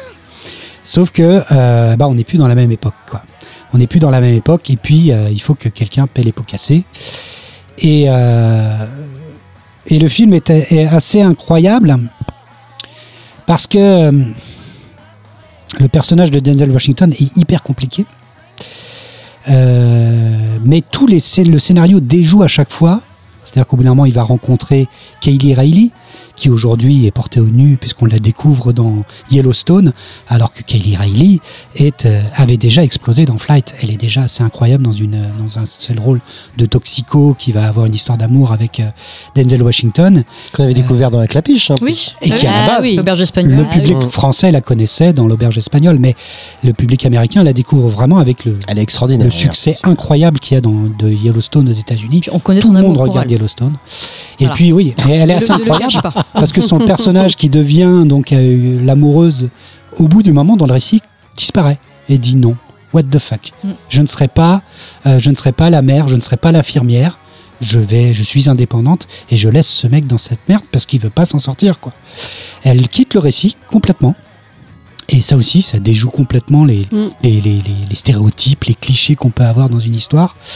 Et puis, euh, et puis bah, c'est l'histoire d'une rédemption, tout simplement. Et comme il ne pouvait pas en être autrement. Sauf que moi, chez- j'adore chez Gemekis, c'est la double lecture. Mm. C'est-à-dire que, oui, si vous regardez le making-of, si vous regardez les, les bonus dans le DVD, vous allez avoir, bah voilà, c'est un mec alcoolique, et puis bon, bah il va aller vers la rédemption et va accepter d'arrêter de vivre dans le mensonge. Certes, c'est le récit. Mais ce n'est pas tout à fait le récit complet. Puisque déjà, une grande partie de la musique, du soundtrack du film, c'est euh, Joe Cocker, Oui. Marvin Gaye, Ah oui. Sweet Jane de, de Velvet Underground, 70. Sympathy for the Devil Ah oui. de, de Rolling Stone. Et en fait, c'est qu'une époque où tout le monde se droguait, où tout le monde vivait dans l'ivresse et produisait des morceaux incroyables. Cette ivresse-là leur permettait d'atteindre un, un- un- un niveau de génie incroyable. Et ce niveau de génie, c'est ce qui permet à ce Hmm, putain de, pilote les gens. de faire un truc complètement incroyable et de mettre son, son avion à l'envers pour pouvoir sauver tout le monde. Malheureusement, il perd six personnes, mais il sauve 102 personnes. Quoi. Et, et c'est là où je vois la double lecture Mm. permanente que je lis à chaque fois dans tous les épices, Zemeckis. Quoi en penser? Où justement quoi en penser. Et d'ailleurs, la scène finale du film, Ah oui. c'est euh, son fils qui en prison fait un exposé sur son père Oh, il et qui lui dit euh, Papa, qui es-tu quoi? Enfin, déjà, il y a une scène émouvante déjà où Tu le vas faire fils, le lui dit euh, Bah voilà, fallait que je fasse un exposé sur la personne la plus fascinante que je connaisse. Un classique. C'est toi. Donc, déjà, Ah. c'est hyper émouvant. Hmm. Et en plus, il lui dit euh, Il lui dit Alors, papa, qui es-tu? Et là, il répond rien. Il fait juste un sourire et le film se finit là-dessus. Bon. Car qui est-il? Qui est-il vraiment? Est-ce qu'il est cette dernière personne à la fin, vivant en prison, vertueux Est-ce que finalement on n'a pas passé le pas film à d'alcool. expliquer qui il était? Voilà. Est-ce qu'il n'était pas cette personne à la base qui avait du génie parce qu'il était rentré dans une autre. Et il y a la scène de John Goodman aussi. John Goodman qui le remet sur pied pour le procès, qui arrive. John Goodman, on dirait un personnage directement qui vient de Big Lebowski, Ouais, qui arrive avec ça, euh, ouais. une sacoche avec euh, de la coke. Quelle surprise Et sortes c'est lui de- qui- voilà. Je savais pas qu'il était dans le Qui film le quand j'ai vu le film. Je fais, euh, mais non Ouais, qui fait Qui Harley, Harley Mays. grave. qui est un personnage complètement comique au beau milieu qui casse le récit. Tu te dis mais qu'est-ce qui se passe quoi? Qui va le remettre sur pied et c'est très bien. Tu te dis, bah, du coup que dit le film quoi? Donc fin du film. Et non. Et non. Et si finalement il décide de prendre tout sur le dos, c'est parce qu'il ne veut pas que tout soit mis sur le dos de l'hôtesse avec qui il couchait au début du film. Donc il le fait déjà pas pour. euh, donc il y a, tu vois, il y a une malice dans le film quoi, qui dit autre chose que ce qu'il semble dire quoi sur le génie créatif finalement, le génie pur. Est-ce que euh, c'est pas une certaine forme de liberté et de et d'ivresse quoi Qu'on n'a plus. C'est un peu ce que dit le film aussi, que cette que dit, euh, époque-là est aussi. C'est ce que c'était, voilà. Donc, euh, bon, pour toutes ces choses, j'en oublie, hein, il y a plein d'autres choses dans ce film. Oui, parce que cette fameuse scène juste après John Goodman, la veille de son procès, cette, ce fameux plan, mais quelle maîtrise, la durée, mais tu rajoutes, mais juste une trois images. Non, le plan il dure longtemps. On De dit, quel plan tu parles? Le plan sur le frigo. Ah oui, Il s'en va, il laisse le le frigo. bruit, le bruit et la caméra, frigo. elle reste sur le frigo. C'est le bruit du frigo C'est génial. Et ça bouge pas. Et au dernier semble Oui, l'appeler, quoi. Et il pose la bouteille, il se barre, et la caméra reste sur la bouteille. Ouais, Mm. jusqu'à ce que quoi, sa mec main revienne. Et à la fin, schlac, Ouais, tu fais oh putain. Hmm. Ah mais il y a des scènes fabuleuses. Mm. Et comme aussi quand il est sur le lit d'hôpital après juste le crash et qu'on lui dit que bah, que- que- qu'il y a deux hôtesses qui sont mortes et quatre passagers quoi. Il y a une larme qui coule et en fait vu que son, son Ah œil est injecté de sang. sang, son larme est Ouais, une larme de sang. Denzel Washington est juste Non, incroyable. savoir- alors, Je bien. le dis, hein, c'est pour moi ce mec, il me fait mais euh, passer par toutes les émotions. Mm. Ouais. C'est un truc de fou quoi. Et mes deux films de dingue avec Denzel Washington où vraiment je c'est celui-là. Et c'est pas Green Card, non. mais c'est un film un peu comme Green Card. C'est un film de Tony Scott que j'adore, qui s'appelle Déjà Vu, que j'ai vu euh, Ah oui. 150 fois. Hmm. Et j'adore ce film. Et je trouve Il y a Man on Fire aussi. Ouais, euh, Man- moi, c'est ouais, Man on ouais, Fire. ouais. Man on Fire. Encore sur le Scott. C'est pareil, c'est- sur la même veine. De, Mais il est fort, ce mec, quand, il, putain. quand il est détruit, quand dans il l'autodestruction est par l'alcool. quand il est. Attends, mais il le fait Même les equalizers, là, c'est génial, quoi. Mm. Non, il est Et, très fort. et juste pour finir, il y a juste une scène que je trouve incroyable. Il y a la scène des larmes de sang, mais il y a, il y a une scène qui est juste incroyable. C'est la rencontre avec euh, Kaylee Riley euh, dans un escalier où ils sont en train de fumer une clope. Avec eux. Et c'est- voilà. Et en fait, ils se mentent au début. Elle lui dit bah, Vous étiez dans l'avion Il dit Oui, j'étais un passager. Donc il ment. Elle, elle lui dit euh, qu'elle est là pour autre chose, mais elle lui parle pas de sa toxicomanie. Et tout d'un coup, il y a une voix qui arrive au fin fond Ouais. de l'escalier. Hmm. Et c'est un personnage qui va juste être là, là. Et ce personnage, qui arrive d'outre-tombe, représente la mort. Il est la mort incarnée, puisque c'est un cancéreux, et il te dit clairement qu'il lui reste deux semaines, trois semaines, un mois à vivre. Et il vient dire, révéler exactement, il regarde Kelly Riley, il voit euh, son bras, il lui dit, ah, toi, t'es une toxico et tout. Et ensuite, il regarde, euh, il regarde Denzel Washington et il lui dit Ah, bah, je vous ai vu à la télé, vous êtes le pilote. Et en fait, il casse complètement le mensonge de base de la rencontre entre les deux personnages. Il est la mort qui arrive et il révèle exactement aux deux personnages qui ils sont vraiment pour que tout d'un coup leur relation soit basée sur la vérité. Et il, se, et il, il, retourne, il retourne en bas, on le reverra plus du tout du récit. Il est la mort qui vient juste. euh, faire de cette relation autre chose. Cette scène est formidable. Elle est filmée juste en quelques plans. Elle est juste incroyable. Elle a décrypté, comme chaque scène de Zemeckis, c'est formidable. Ouais, ouais. Mais cette scène de l'escalier, je l'adore. Elle est, simple, mais incroyable. Justement, sur le côté un peu, quand on parle du destin, de la vie et tout ça, et le film, on parle beaucoup de la vie et de la mort. Ça fait penser aussi à Magnolia, on en avait déjà parlé.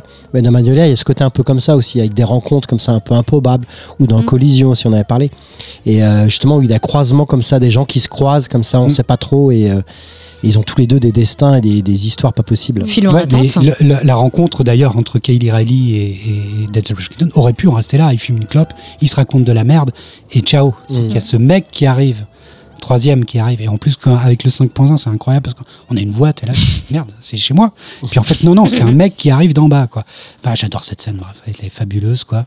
Aude, euh, du coup, euh, Flight. Ah bah oui, non mais moi c'est déjà de toute façon je suis complètement in love de, de Zemeckis. C'est euh, il me capte à chaque fois. Enfin il y a toujours tellement tellement de tiroirs et tellement de niveaux de lecture, tellement de, de choses à voir et de à regarder encore et encore. Une intelligence dans le propos. Il y a toujours du fond. Il y a et en même temps c'est des films qui te tiennent en haleine euh, en général du début jusqu'à la fin. Enfin voilà moi c'est moi, c'est quatre chapeaux direct, Flight. M'a- en plus, je pense que ça fait vraiment partie de ceux que j'ai été voir au cinéma sans du tout savoir Ah, ce que j'allais voir. Ouais. J'ai Et, regretté de ne pas l'avoir vu au cinéma. on était, d'avion, on ouais. était très peu dans le cinéma. J'y avais été euh, vraiment au hasard en, sachant rien, juste que Denzel Washington, Zemeckis. Et je m'en suis pris plein la gueule et je suis ressortie euh, frissonnante et en larmes. Et voilà, c'est grosse claque. Donc euh, oui, quatre chapeaux direct. Et bien vu parce que c'est con parce que j'y avais pas du tout pensé. Oh. Non, vraiment, non, vraiment. Bah, sur l'ivresse, euh, oui, il veut pas en sortir. Et puis, c'est une ivresse qui est, qui est continuellement, tu sais pas ce qu'il en dit vraiment dans le film. Qu'est-ce qu'il en pense vraiment lui-même, Zemeckis, qui a connu les années 60, les- l'époque Lou Reed, l'époque euh, Joe Cocker, euh, même euh. Marvin Gaye. Marvin Gaye, je savais pas, mais lui aussi euh, avait sombré dans l'alcool et la drogue. euh, tu vois. Ah, puis le- qui va même loin. Parce qu'en en hein. en- bossant ma théorie, je me suis dit, il faut quand même que j'aille voir si je raconte pas de la merde. Mais oui, toutes les personnes qui chantent dans, Ouais. toutes les chansons qu'il y a, et elles sont nombreuses dans le film, euh, à chaque fois concernent une personne qui, dans ces, ces années-là de création des morceaux euh, abordés, euh, c'était en pleine période d'ivresse totale. Quoi. Et puis qui vont, enfin, je trouve que ça parle vraiment de, de ce que crée l'alcool sur le corps. C'est-à-dire de quand on atteint un certain cap d'addiction, euh, il y a quand même un truc qui réveille le corps, mais c'est dingue. C'est quand on dit des fois débilement, ah, tiens, bah, vas-y, bois un coup le lendemain d'une cuite parce que c'est c'est ça qui va, toi, euh, presque te faire du bien. C'est horrible. le mais manque. Relance la machine. C'est un début, tu relances la machine. Mm.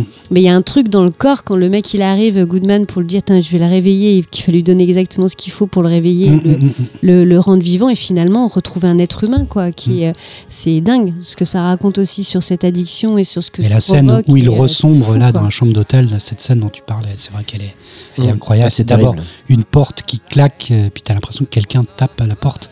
Et en fait, c'est juste un courant d'air de c'est chambre d'à côté, Mm. comme si on l'appelait. C'est ça. Il rentre dans la chambre d'à côté, puis il va pour s'en aller, puis finalement, c'est le frigo qui fait un bruit, Mm. qui se déclenche. Donc, comme s'il l'appelait. Enfin, bref. L'espèce de délire d'un alcoolique qui se dit. Ah bah non, C'est eux qui m'appellent. J'y vais, c'est parce qu'ils m'appellent. C'est pas de ma faute. Nif, comment tu aimes euh, Flight Alors, euh, bon, du jeu, ça fait partie. euh, C'est le deuxième film, je savais qu'il allait tomber, mais je savais pas de quel côté. Euh, il y avait un Sébastien, il y avait un Hugo. Euh, alors moi, il va falloir que je le revoie. Euh, parce que Je vais je, suis, euh, bah, je vais te le prendre parce que j'ai envie de le revoir très vite. Euh, moi, je me rappelle que j'avais une claque, mais je veux être sûr de mon cas de chapeau là-dessus, parce que c'est pas le, le, le Zemeckis que j'aurais pu faire rentrer dans le chapeau en premier. Mais la claque, elle était là. Euh, ça c'est clair et net. Je me rappelle de, enfin je me rappelle surtout de, de, de, de la scène de l'avion qui m'avait quand même bien bien tué. Ouais. Et c'est marrant parce que pour moi c'est. Cette scène est folle. Ton ivresse, elle est là. Moi, pour moi, enfin, Zemeckis, pour moi, c'est c'est c'est vraiment ton ton péché mignon de deuxième, troisième, quatrième lecture. Moi, Euh, ah ouais, clairement. fait. C'est Et vrai, j'avoue. ça, Hugo, Hugo Là, on a, là, on a abordé que la deuxième. J'imagine qu'il oui. troisième et quatrième. Ah oui, Oui, bien oui, sûr. On n'a pas abordé la- le côté politique de la chose, mais euh, tu, pour, pour moi, c'est vraiment li- ton ivresse, elle est dans Zemeckis, et c'est marrant, c'est cool que ce soit toi qui, qui, qui l'ait pris en fin de compte. Euh, donc, euh, je vais le revoir très vite, et puis, euh, et puis je reviendrai potentiellement avec un cas de chapeau. C'est possible, Hmm. mais je veux le revoir quand même. Manu, tu avais autre chose à ajouter? Oui, je voulais rajouter peut-être que euh, pour le coup, on est, euh, je pense qu'on a vraiment génération Zemeckis et on a pu voir l'évolution de son œuvre. Et c'est vrai que moi j'avais été euh, hyper surpris pareil sur euh, tellement attaché euh, parce que des fois tu vas voir un film, tu peux ne pas regarder qui les réalise pour te laisser surprendre euh, parce que des fois tu peux avoir trop d'attentes en disant voilà bah je voir machin truc donc et tu peux être déçu alors que le, le film est très très lourd sauf que par rapport à l'œuvre, machin truc et tout ça. Et, euh, sur ce film-là, je m'attendais à des choses et en même temps, je sais pas. Et en fait, j'étais totalement dérouté. Et c'est là où je trouve génial dans l'œuvre, dans toutes les œuvres de Zemeckis, c'est qu'il y a quelque chose qui, qui continue, il continue à se Mm. poser des questions, il continue à évoluer. Oui, c'est vrai. Ouais. et à chaque fois, ça, Oui. ça, je pense que lui-même, dans son épanouissement et tout ça, c'est quand même fou d'avoir fait ce film-là à ce moment-là, Mm. euh, au-delà de l'histoire effectivement de- du, Mm. du Ah, et c'est assez ça. étonnant, c'est Mm. vrai. C'est euh, c'est euh, c'est dingue d'un coup d'aborder ça. Et, Sur un tous les interviews, il, il était euh, hyper attiré par la complexité et euh, la profondeur de chaque personnage. C'est ça qui l'attirait, en particulier celui de Denzel Washington, où tu ne sais pas ce que tu penses vraiment de lui au final. Mm. Parce qu'il Ça, il aime bien. Quand même un connard. Ouais, il aime bien. bien, Mais là, c'est ce- vraiment, Ouais, c'est ouais, vraiment ouais, copieux au niveau de la psychologie de Denzel Washington. J'étais tellement euh, étonné aussi de, voir Captain Denzel Whip. Washington dans un rôle comme ça que je me rappelle quand j'avais vu le film, j'étais dit tiens qui pourrait jouer euh, ce quel est l'autre comédien acteur pourrait jouer euh, à la place de Denzel- Washington avec Mm. justement tout ce, ce- cette profondeur, Ouais, cette, cette fragilité, une forme de tendresse ouais. et, Mm. et puis en même temps oui il y a quelque chose de fragile Sans jamais mais trop en faire. Ouais, Ouais, voilà, c'est ça. Mm. tout Il est restant toujours dans bien quelque chose dosé, de Denzel. fin et et euh, ça va jusqu'au bout quoi tu le suis quoi C'est là où Zemeckis il est très fort aussi pour le casting. Euh, Enfin, dans Mais tous grave. ses films, quoi. Il est quand même un œil extraordinaire pour ça, où, euh, où ça marche du début jusqu'à la fin. et Mm. Il est incroyable. ça. Benicio del Toro peut-être. Oh non. Oh, tu nous en tues. Non. Hein Excusez-moi de proposer. non j'ai pensé à Christophe Lambert parce qu'on avait toujours pas dit Christophe Lambert Ah, ça y est c'est le pas. Christophe Christophe Lambert, non. voilà. Imagine le résultat du film. Un Christophe Il fait que se maintenant. marrer. Il fait flight. Qu'il est bourré, il se fait que se marrer. pas. Qui pose l'avion Jacques, quand Avec il ses parle, lunettes de soleil. Mec est encore blond comme dans ce bois. Ouais, tout à fait. Donc, du, du coup, on attend que On fait une le- petite pause, je le Voilà. revois et puis on en On attend un reparle. petit rattrapage. Ok. Puis très vite, très vite, tu vas me donner le Blu-ray. puis- Alors, Maud, tu n'as pas eu de film?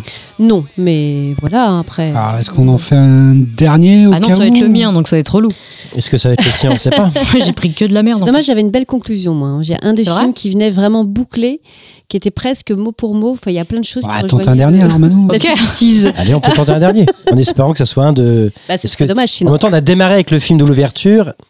C'est vrai. Allez, aïe, prends- on sait prends un pas. film on à sait pas. Très, très Je réveille quand même mon. En tant que maître Sega, C'est le dernier, pas Sega. son aval là-dessus, mais bon, On va se faire engueuler. Drunk. Eh ben voilà, c'est ça. Ah, Ah bon, celui-là Mais non, mais cette émission C'est est juste parfaite. parfait. C'est Bah non, pas du tout. C'est exactement. Du cinéma danois.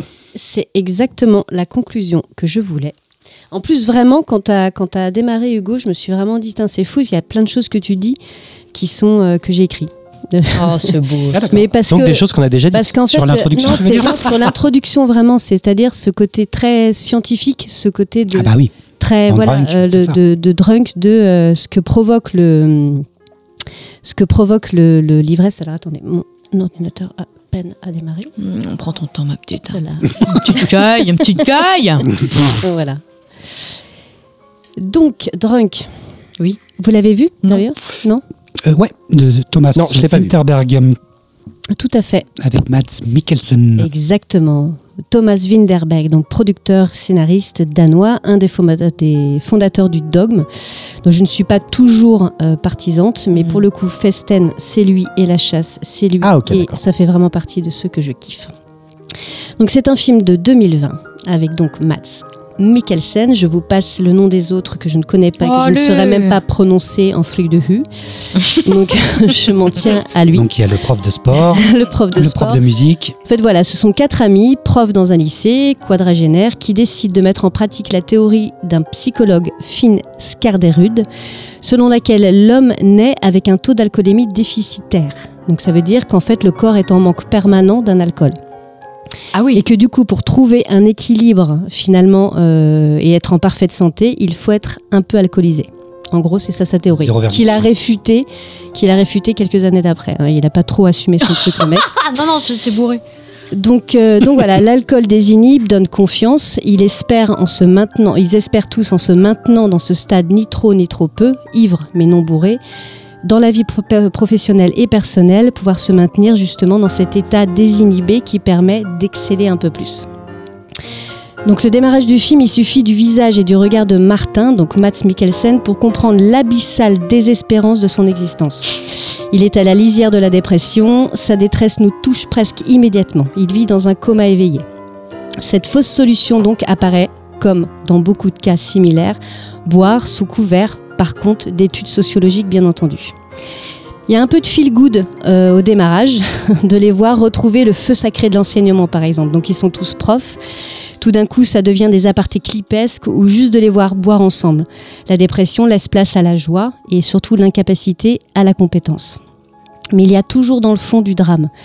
La dislocation du couple, pour commencer, le décalage, le mal-être existentiel, celui-là même qui les aura poussés à expérimenter, et la mort bientôt. Une dépression latente, déployée par toute la société, tous les faits de société qui les entourent. Tout comme l'alcool et l'ivresse, euh, Drunk nous fait passer toutes ces étapes qui nous attirent d'abord puis nous font plonger. Mais rien de manichéen dans Drunk, pas de morale, l'abus ou l'abstinence, rien à voir. De la banalisation à la diabolisation, il y a un remède quand on a mal, un produit festif, fédérateur, une potion de vérité. Il donne du courage, réchauffe, console, blesse, mais peut même tuer. Et cette dualité est au centre de l'expérimentation du groupe. Ce film, il est audacieux d'avoir su exprimer haut et fort, utilisons l'alcool pour aller mieux. Et en fait, c'est ce qui se retrouve dans beaucoup de scénarios. Mm. Mais là, ils l'ont vraiment clairement présenté. Voilà, on présente les aspects et les nuances où chacun pourra retrouver un peu de soi.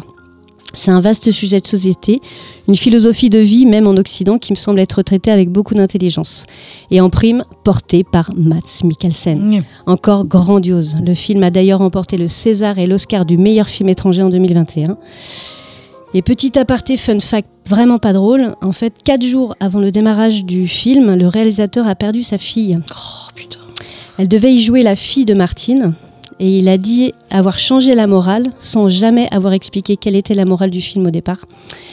Et il a tourné même certaines scènes dans la classe de sa fille avec ses propres Oh de classe. Oh non, bah, Abusé. je, je verrai jamais. Ils ont été non mais voilà, c'est juste c'est horrible. Tu peux regarder le film sans savoir sans ça. savoir. Bah, ce maintenant, je ne savais pas, je savais pas ce truc-là Et au maintenant départ. tu le sais. C'est un fun fact, pas fun. Je voulais le voir et maintenant, bah, c'est le sad, euh, le sad Maintenant que fact. j'ai le fun fact, c'est dead. Putain, Non, non, mais- le sad fact. J'étais en train de le commander sur Amazon et. Eh ben non. Eh ben non, le panier il est vide. C'est le bad fact, le sad fact, le, le- Moi, je trouve le que black fact. c'est hyper audacieux, encore une fois, de ne pas avoir juste mis euh, le, le- l'ivresse comme un élément fictif, enfin, toi, un, un passage dans l'histoire, dans la fiction, mais vraiment d'avoir mis le truc au cœur de la meule, Quelque chose de sociologique, disant- quoi, un peu. comme on a tous pu avoir. Effectivement, ça désinhibe. Il y a quelque chose qui te rend, euh, t'es moins timide, t'es moins, tu oses affronter des situations, tu t'es plus confiant, tu te poses moins de questions. T'es ce petit état-là qui tend à vouloir euh, toujours le retrouver. Eux, ils décident clairement de l'expérimenter et du coup, ça donne vraiment. euh, euh, toutes les étapes, encore une fois, de cette ivresse. Et j'ai trouvé ce film très touchant et surtout porté par ce grand acteur là qui excelle une fois de plus, qui est complètement dingue et, euh, et jusqu'à la fin. Et c'est un catch-up. Pour moi, c'est un chapeaux. Ah oui, d'accord. clairement. Qui l'a vu T'en avais Bah Je l'ai non, pas vu moi. T'en avais pas déjà parlé de ce film Non. Peut-être en Non, off. non, Ah non. d'accord. Tu l'as vu? Mais euh, Parce que je sais que t'adores les dogmes, donc. euh, Oh, Moi, je m'en n'importe quoi Ah, moi, je il y a certains, personne. il y a certains films dogmatiques que j'aime bien. Oui, bah, comme tout le monde. Mais celui-là n'est pas dogmatique. Hein. Ils, ils ont Non. quitté le dogme. Ah oui, d'accord. Euh, Oui, oui, ils non, sont non. plus, euh, ils sont plus dans le dogma maintenant. Ils ont grandi. Bah, ils- Allez Ah. Non, non, chut, on ils ne- utilisent des lumières, ils utilisent du C'est matos maintenant. D'autres c'est- caméras. Perche. Voilà, ils utilisent. euh, voilà. Non, mais moi, le film, euh, il vaut pour la performance de Matt Mikkelsen. C'est-à-dire que la, la première scène où il est au bar, euh, au restaurant avec ses potes, et que petit à petit, euh, il sent qu'il craque, alors que c'est pas du tout l'ambiance de la table, et que, euh, et que son visage change jusqu'à laisser des larmes tomber, je, je le trouve incroyable. Et la scène finale de la danse à la fin, je le trouve incroyable. Après, le film, moi, me pose problème. Je Mm. pense pas que Thomas Winterberg, enfin, c'est un réal qui me- que j'aime pas, moi, particulièrement. Je trouve pas qu'il soit très très doué. Euh, Je trouve que le film est trop clinique en fait, Oui, mais par contre, oui. Oui, je vois et ce que, tu que veux dire. les émotions, j'arrive pas à les voir. Aïe, aïe, aïe, aïe. C'est très. Ça t'aime pas, hein. Bah non, Bah quand oui, ça passe pas, tu vois, ça passe pas, c'est Bah personnel. oui. hein. Moi, ça passe pas. Je...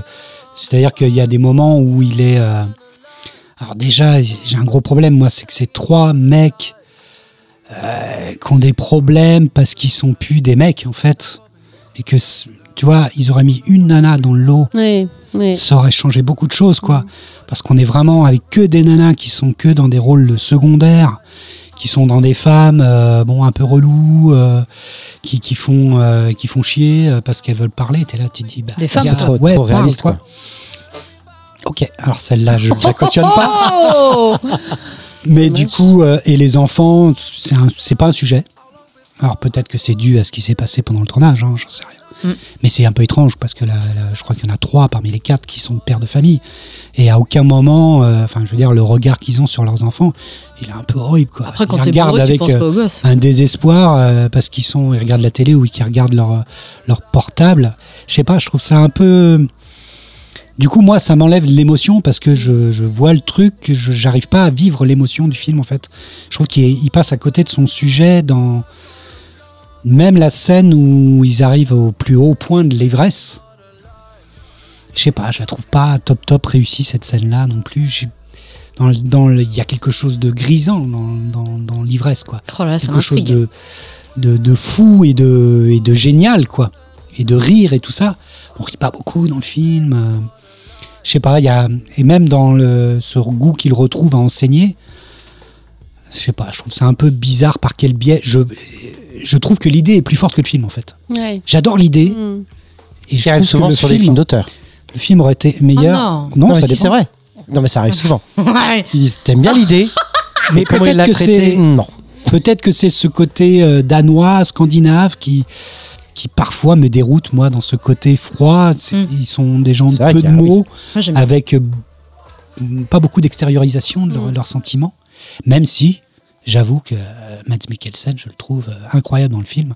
Il porte le film, mais il n'est pas là de tous les instants. On parle d'un groupe d'hommes, quoi. Et ce groupe d'hommes, euh, je sais pas, euh, je trouve que des fois c'est des quelques facilités. euh, le prof de sport, par C'est un peu caricatural. Un Les peu, profs par moment. Un peu caricatural. On n'est pas en train de casser du danois là, rassurez-moi. Non, Ah d'accord. je ne casserai jamais du Ah dano. bon Par contre, les Asiatiques, il n'y a pas de problème. Bah, on n'est pas dans du Jackie Chan, quoi, si tu veux. Voilà. On est dans autre chose. Voilà. Mais du coup, moi, ça m'a, ça m'a un peu laissé à la porte. Même si j'adore l'idée et j'adore la prestation de Mads Mikkelsen, euh, que j'ai rare, euh, rarement vu mal jouer, c'est vrai, c'est un très très grand acteur. Donc du coup, euh, voilà, moi j'ai un bémol sur le film, quoi, qui- dont l'idée est plus forte, quoi, que son film en lui-même, je trouve, quoi. Donc tu mets combien de, de chapeaux? C'est un film euh, compliqué. Je lui en mettrais trois, c'est quand même un film haute Ah oui, forme. d'accord. dans le sens où l'idée, l'idée est euh, le- la façon d'oser dire ça. C'est ça, j'aime Il y, bien. a, il y a un film qui est culotté Hmm. dans son propos, mais après, moi, je trouve que dans la réalisation, dans la mise en scène, dans l'écriture, il me manque quelque chose, quoi. Il me manque quelque chose tout du long, quoi, tout du long du film, quoi. Mais bon, après, voilà, c'est c'est mon, c'est mon rendu. Moi, je vais le regarder en tout cas. Regardez-le quand ouais. même. Il est sur euh, Netflix. euh, Oui. Il est sur Netflix en ce moment. Ok. Ah oui, Donc euh, voilà. mais qui dit pas grand chose. D'accord. Non, tu vas pas le regarder? Je sais pas. Ah, tu sais pas. Il n'y a pas de Jackie Chan. Quoi. Je sais pas, je suis pas sûr. Alors, euh, un fond de chapeau? Un fond de chapeau, chapeau. ouais, pour savoir quand même. Qu'est-ce qu'il y avait d'autre? Bah, Il y avait Impitoyable. Mmh. Ah, pas mal. Impitoyable.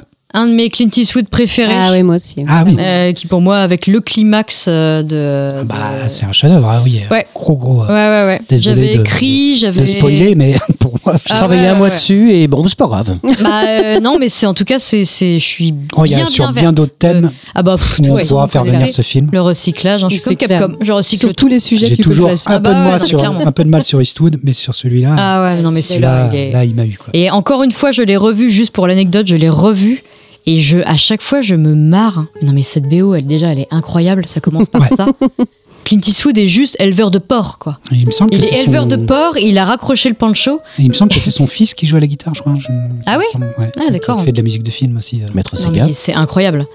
Clint Eastwood qui, qui a arrêté de Ah, picoler, sauf que quand il picole, bah, c'est impitoyable. Quoi. Enfin, Si-. Sylvain Eastwood, c'est ça Billy Eastwood. Scott, non. J'ai euh, Lenny Niehaus. Ah, ok, sûrement un cousin peut-être. Mais j'ai pas eu le temps de chercher. Et sont frères ou non Merde. C'est un bâtard de Eastwood. Oh. Encore un. Mais oui, j'espère qu'on en parlera. Ah très, ouais, très ouais, grand film. ouais. Très, très grand film. Euh, il y avait les Tontons Flingueurs. Ah, bah oui, bah, Oh, bah oui. oui, bah pourquoi pas. Ça, c'est, ça, Ah, pas c'était moi.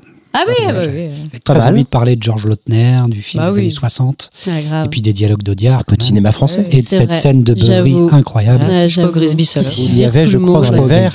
Il y avait du vrai alcool dans les verres. Ah bah, Dans bah, le verre de Jean eh, Lefebvre.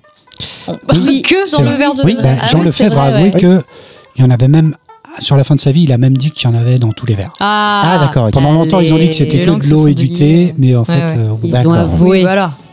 Bon. Sacré Jean. Jean Lefebvre. Cette scène est beaucoup trop parfaite. Euh, Las Vegas Parano, évidemment. Ah oui, il y était. Ouais. J'avais réussi à il y le passer était. quand même. Alors là, j'avais un- j'avais l'impression d'avoir un tout petit hors sujet parce qu'on est quand même vraiment plus dans Il y a beaucoup de l'exploration de toute la drogue Oui. en plus Oui, de l'alcool. Bah Mais par contre, c'est génial parce que du coup, en ayant creusé, euh, creusé le tournage, la production de ce film, c'est un truc de Tu dingue. dois en avoir des choses à dire. ouais.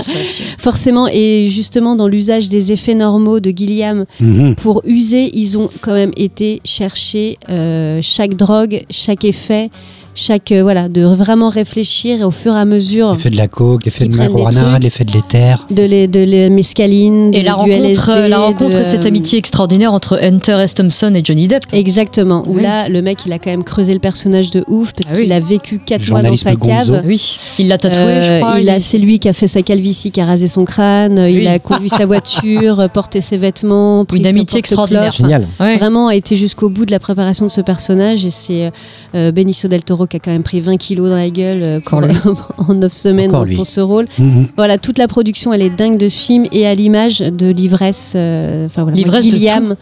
Moi, c'est le premier film auquel j'ai restera, pensé aussi. euh, Ah ouais, c'est c'est fou.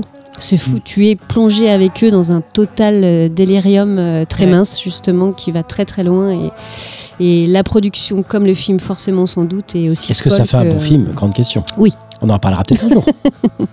Et au point culminant de... de- White Rabbit, je veux que tu jettes la radio dans le bain. Extraordinaire. Scène folle, génial. Toute la BO est incroyable. hein. Ah toute la BO, contre, elle est dingue. Toute la BO, Ah oui. elle est dingue. Trop bien. La Whitechapel, oui, oui, bah oui, dans le Eh film, oui, la oui, Whitechapel où je me suis mariée. Absolument. Merci, euh, Oui. Little, effectivement. Et il y avait un dernier film, c'est arrivé près de chez vous. Ah, Oh Et oui, un petit film le belge. Petit Grégory, quoi. C'est Ouais. pas vrai. C'est vrai que le cinéma belge n'est pas encore là. Oui, et Dieu sait que ma critique était assez étonnante. Parce Ah que- et il a fallu que je le remate Parce que avec, je crois que euh, t'as eu un. quelques- T'avais un problème avec ce film, je crois. euh, bah, avec la Belgique en général. Euh, et euh, et rema- vous avez Le problème avec la Belgique en général. On va voir un peu. Qu'est-ce que ça veut dire cette phrase Les Chinois, un la passif, Belgique. un euh, passif, un passif. Un passif, merde. Vous êtes rematé dernièrement, c'est arrivé près de chez vous? Ça fait longtemps. Moi, je l'ai regardé pas si longtemps, quelques années. pourquoi Ouais, bah c'est bah, parce que c'est quand même balèze. Ah oui, J'en oui. dirais pas plus, mais ah c'est quand même ultra balèze. balèze, balèze de chez balèze. Tout, je te oui, parle de ça, tout. de Je te tout. parle de tout. C'est ouf. Tout. Je crois que t'avais euh, quand même pas kiffé Scène de la petite vieille, vu. c'est quoi J'avais adoré la première fois que je Ah l'avais bon vu. Ouais, j'avais Adoré carrément Ouais, j'avais Ah adoré. ouais. Ah ouais, bah non, mais j'étais dans une époque humour noir euh, de ouf. Et en plus, j'habitais près de la Belgique. Donc, euh, non, non, là, c'est franchement avec t'as révisé ton 15 jugement ans de, de, de, de plus. Comment? T'as révisé ton jugement du coup? Oui. Ah, je l'ai choqué. il y, a, il y a trois jours. Je vais pas en dire plus, peut-être que. Là pourrais là là-dessus. Mais en tout cas, Ça a été une sacrée claque dans la gueule. Pas forcément positif. Voilà. Ah, d'accord, ok. Teasing. Teasing, teasing. D'accord, eh bien écoutez, on va passer à la, la conclusion de cette affaire. Il serait temps. Oh là là. J'avais, j'avais donc euh, une petite, euh, petite question finale. Ah, je pensais que tu allais nous noter. non, c'est ta femme. non, non. Ça, on le fera au numéro 120. Ah Donc, euh, conclusion. C'est noté. Quelles sont les avancées techniques du cinéma qui pourraient amener plus loin l'expérience de l'ivresse, d'après vous? Euh, Alors moi, j'avais pensé utiliser l'intelligence artificielle Oh putain. qui ferait en sorte que quand on entre dans le cinéma, l'intelligence artificielle, par le biais de ton achat par la carte bleue ou par ta présence de ton smartphone, arrive à connaître ton identité, télécharger 3-4 photos de toi, et que dans le film, au moment où on arrive dans la scène de l'ivresse, il y ait des images de toi Oh, dans oh le non. film. Je pense que c'est déjà possible. Et que la production de l'ivresse, je pense que ça serait pas loin d'être Oh, le possible. Et que je pense dans une scène d'ivresse et de total délire, tu te dis merde putain, je me suis vu dans le, dans le Oh film. quoi, tu vois. ça, ça me fait rire. Et là, Ah tu ouais. arriverais à un, un niveau d'ivresse de te dire attends, je sais plus ce que j'ai vu. Quoi. Dans Hypertension 3, tu pourrais y être. euh, Voilà, c'est ça. Dans une scène, Alors, pas avec dans, Jason entendu, Statham. Pas dans ce film-là, mais dans les autres, ça marche. dans une scène Ah, tu vois, c'est de, pas mal, de hein. délire, euh, de délire, tout d'un coup, il y a ta photo qui apparaît. vivre, quoi. euh, ouais. Il y a plein de photos qui apparaissent, il y a toutes les personnes qui sont dans la salle de cinéma, toutes les photos apparaissent. Et il y a eux, quoi, dans une scène d'ivresse. quoi. Bon, bref, c'est- c'était c'est une pas idée. Une idée que j'avais. Vous avez d'autres idées, euh, Maud On peut Non, utiliser la pas 4D+, trop, ouais, la le- 4D le- bah, après, c'est le seul level, c'est comme on disait, mais moi, ça me fout déjà la gerbe, en fait, la VR. Donc, euh, il y a déjà un truc. euh, Le film en autant VR. boire des tellement coups. trop emmené. Ouais, voilà, autant boire des coups, en fait. c'est- Eh ben, Non, le sais- bar dans la salle de quel- cinéma. Le bar dans la salle de cinéma où tu peux boire des coups en même temps que tu regardes un film. Enfin, il y, a des- il y a des films qui s'y presque. Mais je, ouais, je sais pas trop dans le. Bah, du coup, d'avoir exploré Las Vegas Parano, je me suis rendu compte qu'il y a vraiment des. Juste les effets normaux, en fait, je trouve, t'amènent à cette. euh, Ou dans la montagne sacrée. ce- ce- ce- Ah là. Bah si, il a ne raison. réveille pas la bête. Non, mais c'est vrai que dans les avancées techniques, t'as raison. Ça serait le VR, enfin une espèce de mélange de VR avec tout le reste, euh, l'AI et tout ça. On arriverait à ça. Moi, j'avais marqué tenter de jouer l'ivresse sans que les comédiens soient au courant. Pardon? C'est-à-dire que les, les acteurs viennent jouer ils vont devenir ivres sans qu'ils le sachent. Ah oui, d'accord. Comme si on mettait des choses dans leur verre, tu vois. Mmh. C'est Ils horrible. continuent à faire le Ça, film et c'est du coup, chaud, ouais. mais Ça, c'est avancée technique. euh, T'arrêtes de regarder Climax. hein. Petit problème de Ça te consentement donne- là, non Ça te donne des idées chez euh, Gaspard Noé. toi. Il y a des problèmes de contrat. C'est immonde. Et par contre, c'est hyper intéressant. J'aimerais bien voir ça. Non mais en plus moi moi je trouve moi je trouve que le vrai le vrai génie c'est de c'est de faire Pourquoi c'est- pas c'est c'est quand un acteur mais qui se pose repose des questions. Non mais moi pour moi pour moi le vrai génie c'est un acteur qui sait jouer l'ivresse en fait Ça, c'est tout. Enfin il y a pas d'autre pour moi j'ai pas besoin de plus de, de performance au niveau de l'image de performance pour moi si l'acteur joue euh, et encore tu vois c'est marrant parce que euh, avec ton intro je, je me suis dit ah putain mais Apocalypse Now, ça va tomber. Justement, dans, dans le, dans le vraiment vécu, dans le euh, où vraiment il était bourré. Vraiment, c'était parce qu'elle est quand même ultra connue pour ça. euh, la scène où il est de- dans son hôtel, euh, effectivement bourré, où il s'éclate la main contre le miroir. Mais euh, c'est même pas ça. C'est l'acteur qui sait jouer l'ivresse telle quelle. Moi, c'est ça qui me suffit, en fait. J'ai pas besoin de. C'est pour ça que moi, il y a un film euh, dont j'ai- j'étais persuadé qu'il allait être là, a- et qui ne l'est pas. Il y en a eu beaucoup hein, qui ont été. Euh, oui, que tu as exclu. Que vous avez, que vous, êtes, non, vous êtes retiré vous-même. Euh, vous, vous, ah oui, parce ouais, que moi je, je pensais. Vous avez euh, proposé au moins 1, 2, 3, 4. Ah, dis alors. supplémentaires. Il y a eu tenue de soirée qui est pas sortie. Ah, mais oui, il était où C'est moi qui l'ai passé. Voilà. Euh, Petite bite. Le loup de Wall Street. Ah, voilà, ah, c'est bah celui-là. Euh, je pensais qu'il bah, allait y aller grave. Ah, c'est Maud Non Non, non, c'est Hugo. Hugo a aussi. Euh, bah, j'en envoie 5. Arizona Dream. Ah, j'en envoie 5 au maître. Et du coup, il m'a. Lui, c'est 5. Ah oui, ok. Oh Attends, quoi? Arizona Dream? Ah ouais, pas mal, Arizona Dream. Arizona Dream, Fanny, euh, comme ton frère, euh, Lune de Fiel. Underground, ah. voilà, il y a eu. Euh, t'en as, t'en as... T'as voulu prendre l'une de fiel? Non, ah toi, Fanny, t'en as, t'en as, t'en as proposé ah. 5 Ah oui, d'accord. Comme ton frère, je me dis, mais c'est quoi? Il n'y a que moi qui ai l'esprit tordu. Enfin, je veux dire, ça serait trop bizarre. L'une de fiel et... Underground. Underground. Ah oui. Oui, Oui, euh, alors en Costa Rica, j'étais persuadé Ouais, qu'il vrai. mais moi, j'étais plus sur chat noir, chat blanc. Non, non, non, non. Euh, j'étais C'est pas persuadé pour que maintenant. celui-là Non, allait, non, c'est pas allait pour arriver. Non, non, mais j'y ai beaucoup réfléchi. Je me suis dit, non, C'est pas. Mais c'est moi, je pas- voulais ouais, pas Arizona Dream parce que je trouve que les scènes de Carrément. de de de- de- d'alcool avec Lily Taylor et tout ça, elles sont grave. quand même assez incroyables. La scène où elle l'accordéon essaie et de tout se le pendre bordel. avec son collant. Ouais, euh, c'est ça. Cette soirée, elle est énorme. Ouais, c'est ça. Donc c'est pour ça que je- j'avais pensé à Arizona Dream. Mais je pensais que Costa Rica allait être là aussi. Ouais, mais vrai, ouais, ouais. Underground, je l'ai. Mais c'était pas C'est le. vrai que le cinéma yougoslave n'est pas encore euh, pas encore parmi nous non plus. Et Dieu sait si on les aime, les yeux, Hugo. Oh Voilà. Alors, Ah, une dernière question, c'était quel réalisateur verriez-vous tenter de figurer la sensation de l'ivresse? J'ai pas vu cette question. hein. Un réalisateur. Ah oui Ouais, comme Moi, ça. j'ai mis. euh, Beauté, beauté, comme ça. Moi, j'ai mis Albert Dupontel. Oui. Comme ça, il arrivera peut-être à nous refaire rire. Ok, bon. Oh Ça, c'est un petit drôle. troll. C'est c'est- voilà. Ah oui. Voilà. J'aime bien troller comme ça. Voilà, c'est bien. C'est sympa. C'est du trolling. euh, Euh, c'est gratuit. Oui. Un Vous avez pas bossé, réalisateur vous avez qui- pas bossé, c'est pas grave. Oh là là Un réalisateur qui, euh, qui, euh, qui, pourrait, qui pourrait potentiellement faire le job, quoi. Par rapport à Ouais, ça. tenter l'ivresse, quoi. Tenter l'ivresse. Oui, oui, oui, oui, c'est. Maud Non, non, j'attends ta réponse, je respecte. bah, Un réalisateur que moi, je ne connais c'est- pas encore, en Bah, fait. Clovis euh, Cornillac qui fait vraiment beaucoup, beaucoup d'efforts. Et je pense qu'il peut y arriver. En hein, réalisateur Clovis euh, Ah Cornillac, oui. faire un remake de Tonton Flingue. Non. Aïe, aïe, aïe, aïe, aïe. Polanski. Ah, Quand il n'y a pas de bulle, il n'y a Avec pas de bulle. Cadmerade et euh, Ah, non, non, non, non. Et avec. Cadmerade. Ah, on n'a pas parlé de. Mais il est José enterré. Garcia. Ah non, c'est fini. Ch'ti. Depuis l'humanité, rue de l'humanité, c'est fini. Il est enterré. Je pense, ça y est, on en a fini avec lui, là, il me semble. bah, il a sorti un film il n'y a pas si longtemps. Ah, Ah ouais ouais, ouais. Oui. Mais sur Netflix, non? Non, au cinéma. Ah je crois que ça n'a pas très très bien Non. marché.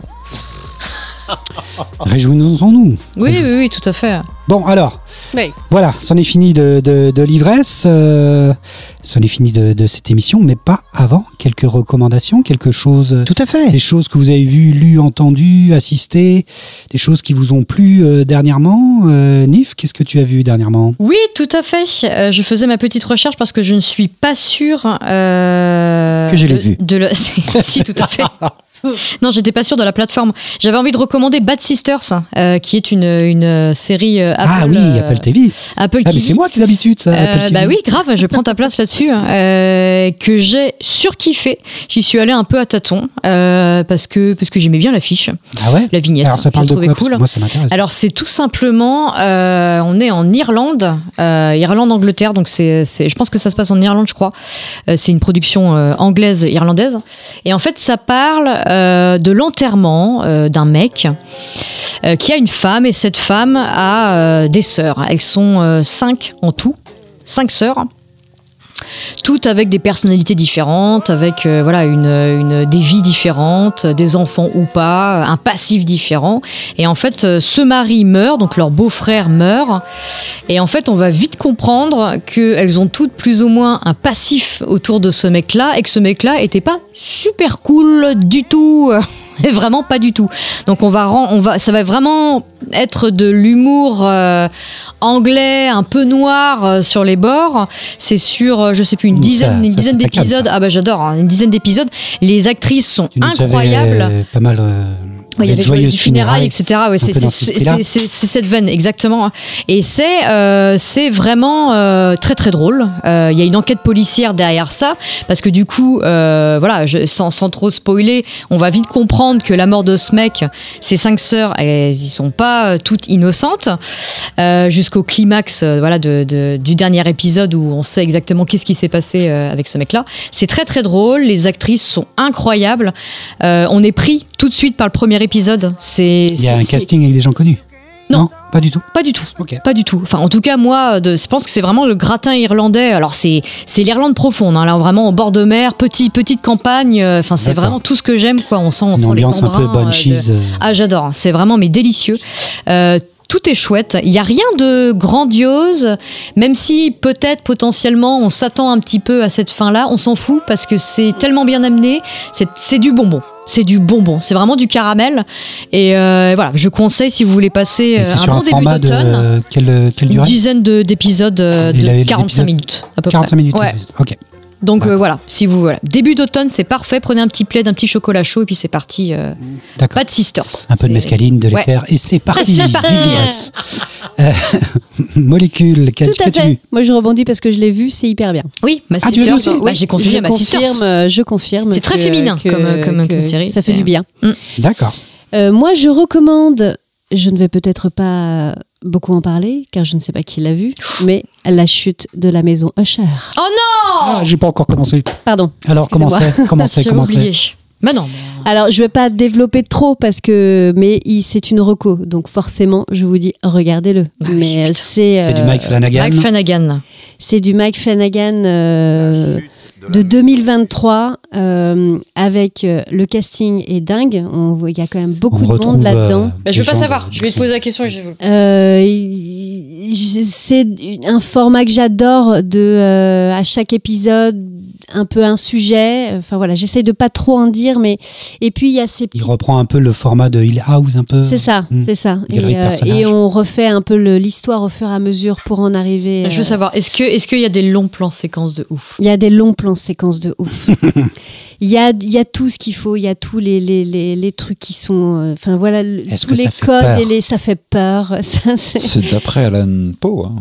Edgar Oui, Allan Poe, oui, oui, oui, c'est une adaptation de Poe. ouais. Et l'ambiance y est tellement. De ce, euh, même le, le démarrage et la mise en forme de, du racontage d'histoire, elle est exactement dans cette veine-là. C'est absolument génial. Et euh, j'ai vraiment pensé à toi parce qu'il y a trois petites crottes de nez euh, dans cette histoire où euh, dans l'histoire il a quand même des petits points des petites pointes euh, politiques je sais pas comment les dire sans te Oui, spoiler il paraît, il paraît qu'il y a du gros message politique. d'un D'actualité. génie Mm. euh, et d'actualité. Voilà, on est vraiment dans de la série 2023 et qui sont euh, flippantes tout autant J'ai finalement que. j'ai lu ça dans la critique du et monde. c'est génial. C'est génial. C'est juste comme une nouvelle il faut. dimension sur. Mais qu'on peut plus. C'est ça. ouais, très, très bien. Ça ouvre des portes sur encore autre chose en C'est disant. sur Apple, Dès putain. ce soir. hein. C'est sur Netflix. C'est sur Netflix, ouais. Et c'est euh, fabuleux. D'accord. Bah écoute, ça me met l'eau à la Ouais, bouche. on n'en peut plus. hein. À nous Eh bien, moi, je vais parler d'une série française. Une série de Arnaud Malherbe. D'accord. Qui passe sur, euh, qui est actuellement sur Arte. Qui s'appelle. Moloch. C'est une série avec euh, Marine Vatch. Ah, Marine. Marine Vact, Voilà. Oui, qui avait commencé chez Ozon dans Jeune et Jolie. Jeune et Jolie. Et euh, Olivier Gourmet. Mm. Ah, moi, j'y suis allé formidable. parce que je suis un grand, grand fan d'Olivier. Gourmet. Et c'est un- une très, très bonne mini-série. C'est quoi? C'est six épisodes, je crois, un truc comme ça. Six épisodes de 52 minutes. C'est franco-belge. Euh, c'est un espèce de thriller où des gens euh, sur une ville côtière euh, s'embrasent euh, mystérieusement. Voilà, non, c'est pas Combustion spontanée. totalement. D'accord, ok. Hyper chelou. Et Donc un peu de fantastique, quoi. Un peu de fantastique. Et C'est bien, les une- Français commencent à s'y mettre, c'est bien. Exactement. Et donc il y a une journaliste euh, qui, euh, qui va croiser un psychologue Euh, et voilà, j'en dis pas plus parce que c'est un bon thriller en six épisodes et c'est. euh, J'ai beaucoup aimé la réalisation qui prend son temps avec des, des longs plans. C'est très lent. euh, assez contemplatif et euh, voilà on montre peu de choses mais on est vraiment attaché à fond à, à, à la fois au mystère et à la fois au personnage et ça monte ça monte ça monte ça monte et euh, très très bonne série Sur Canal? Sur Arte Et que tu Sur dises Arte? ça sur un réal français jeune. euh, eh ben c'est oui rare. écoute euh, c'est c'est très très bien D'accord. Moloch. très, très bien Moloch Écoute, euh, je retiens aussi alors. Moloch sur Arte Euh, moi, je voulais conseiller un film. euh, alors, vous savez, il y a quelques émissions, j'avais conseillé trois épisodes de trois séries différentes où il n'y avait pas de où il y avait pas de dialogue. Oui, de son. Et Donc, il y, Buffy. avait, il y avait Buffy, il y avait Evil, Evil et il y avait euh, le troisième. Je ne sais plus ce que c'est. C'était Mister Robot. Et, et en fait, il y a un film en ce moment qui sort directement sur Disney qui est Il entièrement comme ça traqué. traqué. Euh, et en fait, j'arrête pas de repenser à ce film-là. Et plus je repense, plus je le rehausse dans mon cœur. En fait, je trouve que ce film est génial. Ce film n'a pas de dialogue, à part deux lignes. Je crois qu'il y a deux phrases qui sont prononcées. C'est tout. C'est un film d'une heure et demie. Et euh, c'est une jeune fille qui est seule dans son appartement, euh, dans sa maison, une grande maison. Tu sens qu'elle fait un peu de maquette, de, de, d'espèces de, de miniatures. Et puis, euh, tu sens qu'elle a une tristesse. Déjà la solitude en elle-même, mais une grosse tristesse. Très vite, au bout d'un moment, elle essaye de sortir en ville. Elle habite à la campagne, dans une toute petite ville américaine. Et en fait, personne ne la calcule. Elle arrive à, à faire, à poster un truc euh, et à aller rechercher un colis sans parler à personne. Et d'ailleurs, tout le monde la regarde un peu bizarrement. Elle rentre chez elle. Et dans la nuit, ça tourne à le- au home invasion. Mm. Quelqu'un est dans la maison. Quelqu'un est là. Elle entend des bruits. Elle, elle distingue une silhouette. Et petit à petit, on commence à comprendre que c'est euh, une invasion extraterrestre. Christopher Walken. En fait, le film va basculer Mm. dans plein d'éléments. Il y a d'éléments home invasion, donc suspense, l'extraterrestre, rencontre du troisième type, le body horror, même, il y a certains moments, le kaiju, le kaiju avec le, le monstre géant. Le film va aller partout et ne quitte jamais euh, son actrice et n'a aucun dialogue, à part à la fin. Mm. Tout est compréhensible euh, par la mise en scène, par des éléments du décor qui te révèlent des choses et par cette actrice incroyable. Euh, cette actrice, c'est euh, tout repose sur ses, épaules. C'est Kathleen Dever. C'est une actrice qui est absolument géniale. Je sais pas si vous avez vu cette série euh, Unbe- Unbelievable. Unbelievable sur Netflix où elle était absolument incroyable une fille qui veut qui, qui, qui a été violée et qui fait une déposition et en fait les flics ne la croient pas Personne ne la croit. Et, euh, il faudra attendre quelques années, l'épisode 2 ou 3, pour que d'autres femmes flics se penchent sur cette affaire et découvrent qu'en fait c'est un violeur en série et qu'on aurait dû croire à cette fille au départ. Et c'est une fille qui est en train d'exploser. Elle est aussi dans Ticket to Paradise où elle fait la fille, notamment la fille de George Clooney et Julia Roberts. C'est quand même bon, voilà. Et c'est vrai qu'elle a un faux air un peu de Julia. Et, elle est en train d'exploser et d'entraquer. Tout tient sur elle, sur son visage, sur sa façon de jouer. Et c'est incroyable. Alors il y a des gens qui ont critiqué le film en disant ouais mais bon euh, on arrive sur quelque chose de convenu ou euh, ou euh, en fait il suffisait qu'elle qu'elle s'apaise vers quelque chose quelque chose qui s'est passé dans son passé. J'en dirai pas plus pour ne pas dévoiler.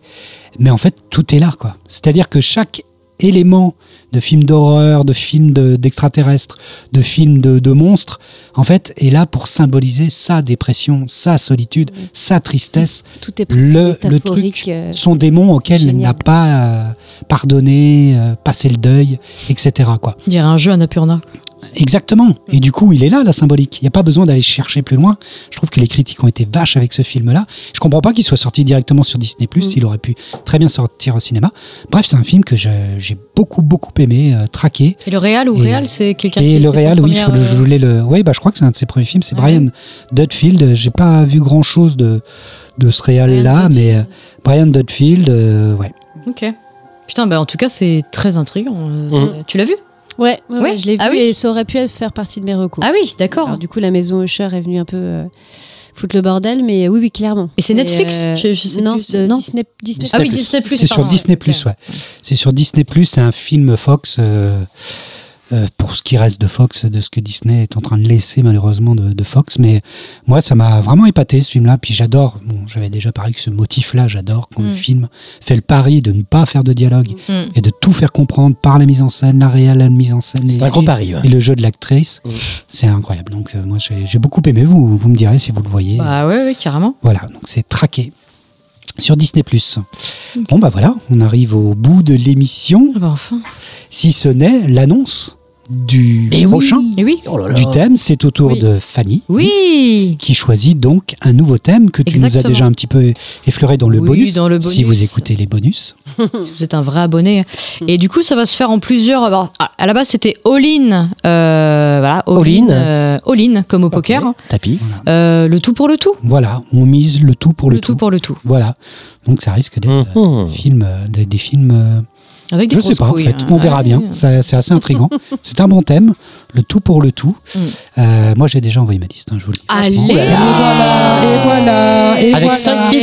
Il l'a dit. Voilà. Vous Non, j'en ai mis que trois parce que vu que j'étais premier, je me suis dit que je pouvais y aller gaiement. J'en ai mis trois, mais vu le thème, je pense qu'on peut aller vraiment dans plein de choses. hein. Ouais, donc, Oui, Donc euh, c'est ça qui est Donc bien. tu es allé gaiement. voilà, voilà, j'ai pris mes, j'ai pris mes trois films. C'est fait. Donc voilà, il nous reste le petit son de Maître Sega qui, qui, qui nous fait écouter quoi pour cette Oui, fin d'émission une fois n'est pas coutume, Oh ce sera euh, du classique. Oh tiens, Et oui, oui, oui, je commence à me. Enfin, je commence, je ne sais pas, je suis. euh, t'es dans une période. phase, euh, une petite période. Période voilà. cœur, euh, corde. Ouais, euh, non, j'écoutais la radio en attendant une qu'une pièce de théâtre commence, Ah non, ma pendant- voiture. pendant je- que vous faisiez l'émission. Et, voilà, et j'entendais du Gustav Holst, que vous connaissez peut-être tous, qui a beaucoup inspiré John Williams pour la Star Wars. Enfin, John Ah, Williams ah n'a absolument rien inventé. Écoutez Gustav Ah, bah. Et, euh, La promesse. Enfin bon, il a inventé beaucoup de choses. hein, euh, c'est pas pour cracher sur lui, mais en tout cas sur, euh, sur Star Wars. euh, T'es un peu trollé, t'es un peu trollé. Et puis donc je suis arrivé sur du malheur, voilà. Ah, Malheur. Ah ouais. Voilà. Et Bah oui, symphonie- l'ivresse, malheur, on, Voilà. on est bien. La symphonie numéro 9. Alors je mettrai pas tout parce que euh, Ça dure une 58 vingtaine de minutes. Une vingtaine de minutes, mais je mettrai peut-être le premier mouvement. Je sais pas si ça s'appelle un mouvement, mais bon, ça dure 4 minutes. Ça sonne bien. Voilà. D'accord. euh, du malheur. 4 minutes. Eh ben, écoute, euh, une fois des Après pop l'ivresse, c'est génial. C'est cool. C'est la Pourquoi descente. pas Profitez-en, C'est très agréable. Voilà, finissons euh, donc euh, dans la musique classique. Euh, on se retrouve bah, à la prochaine émission. Donc, le tout pour le tout, euh, un joli thème. Belle promesse. Eh bien, ciao, euh, à la, à la prochaine. Ciao, Ciao. ciao. À bientôt.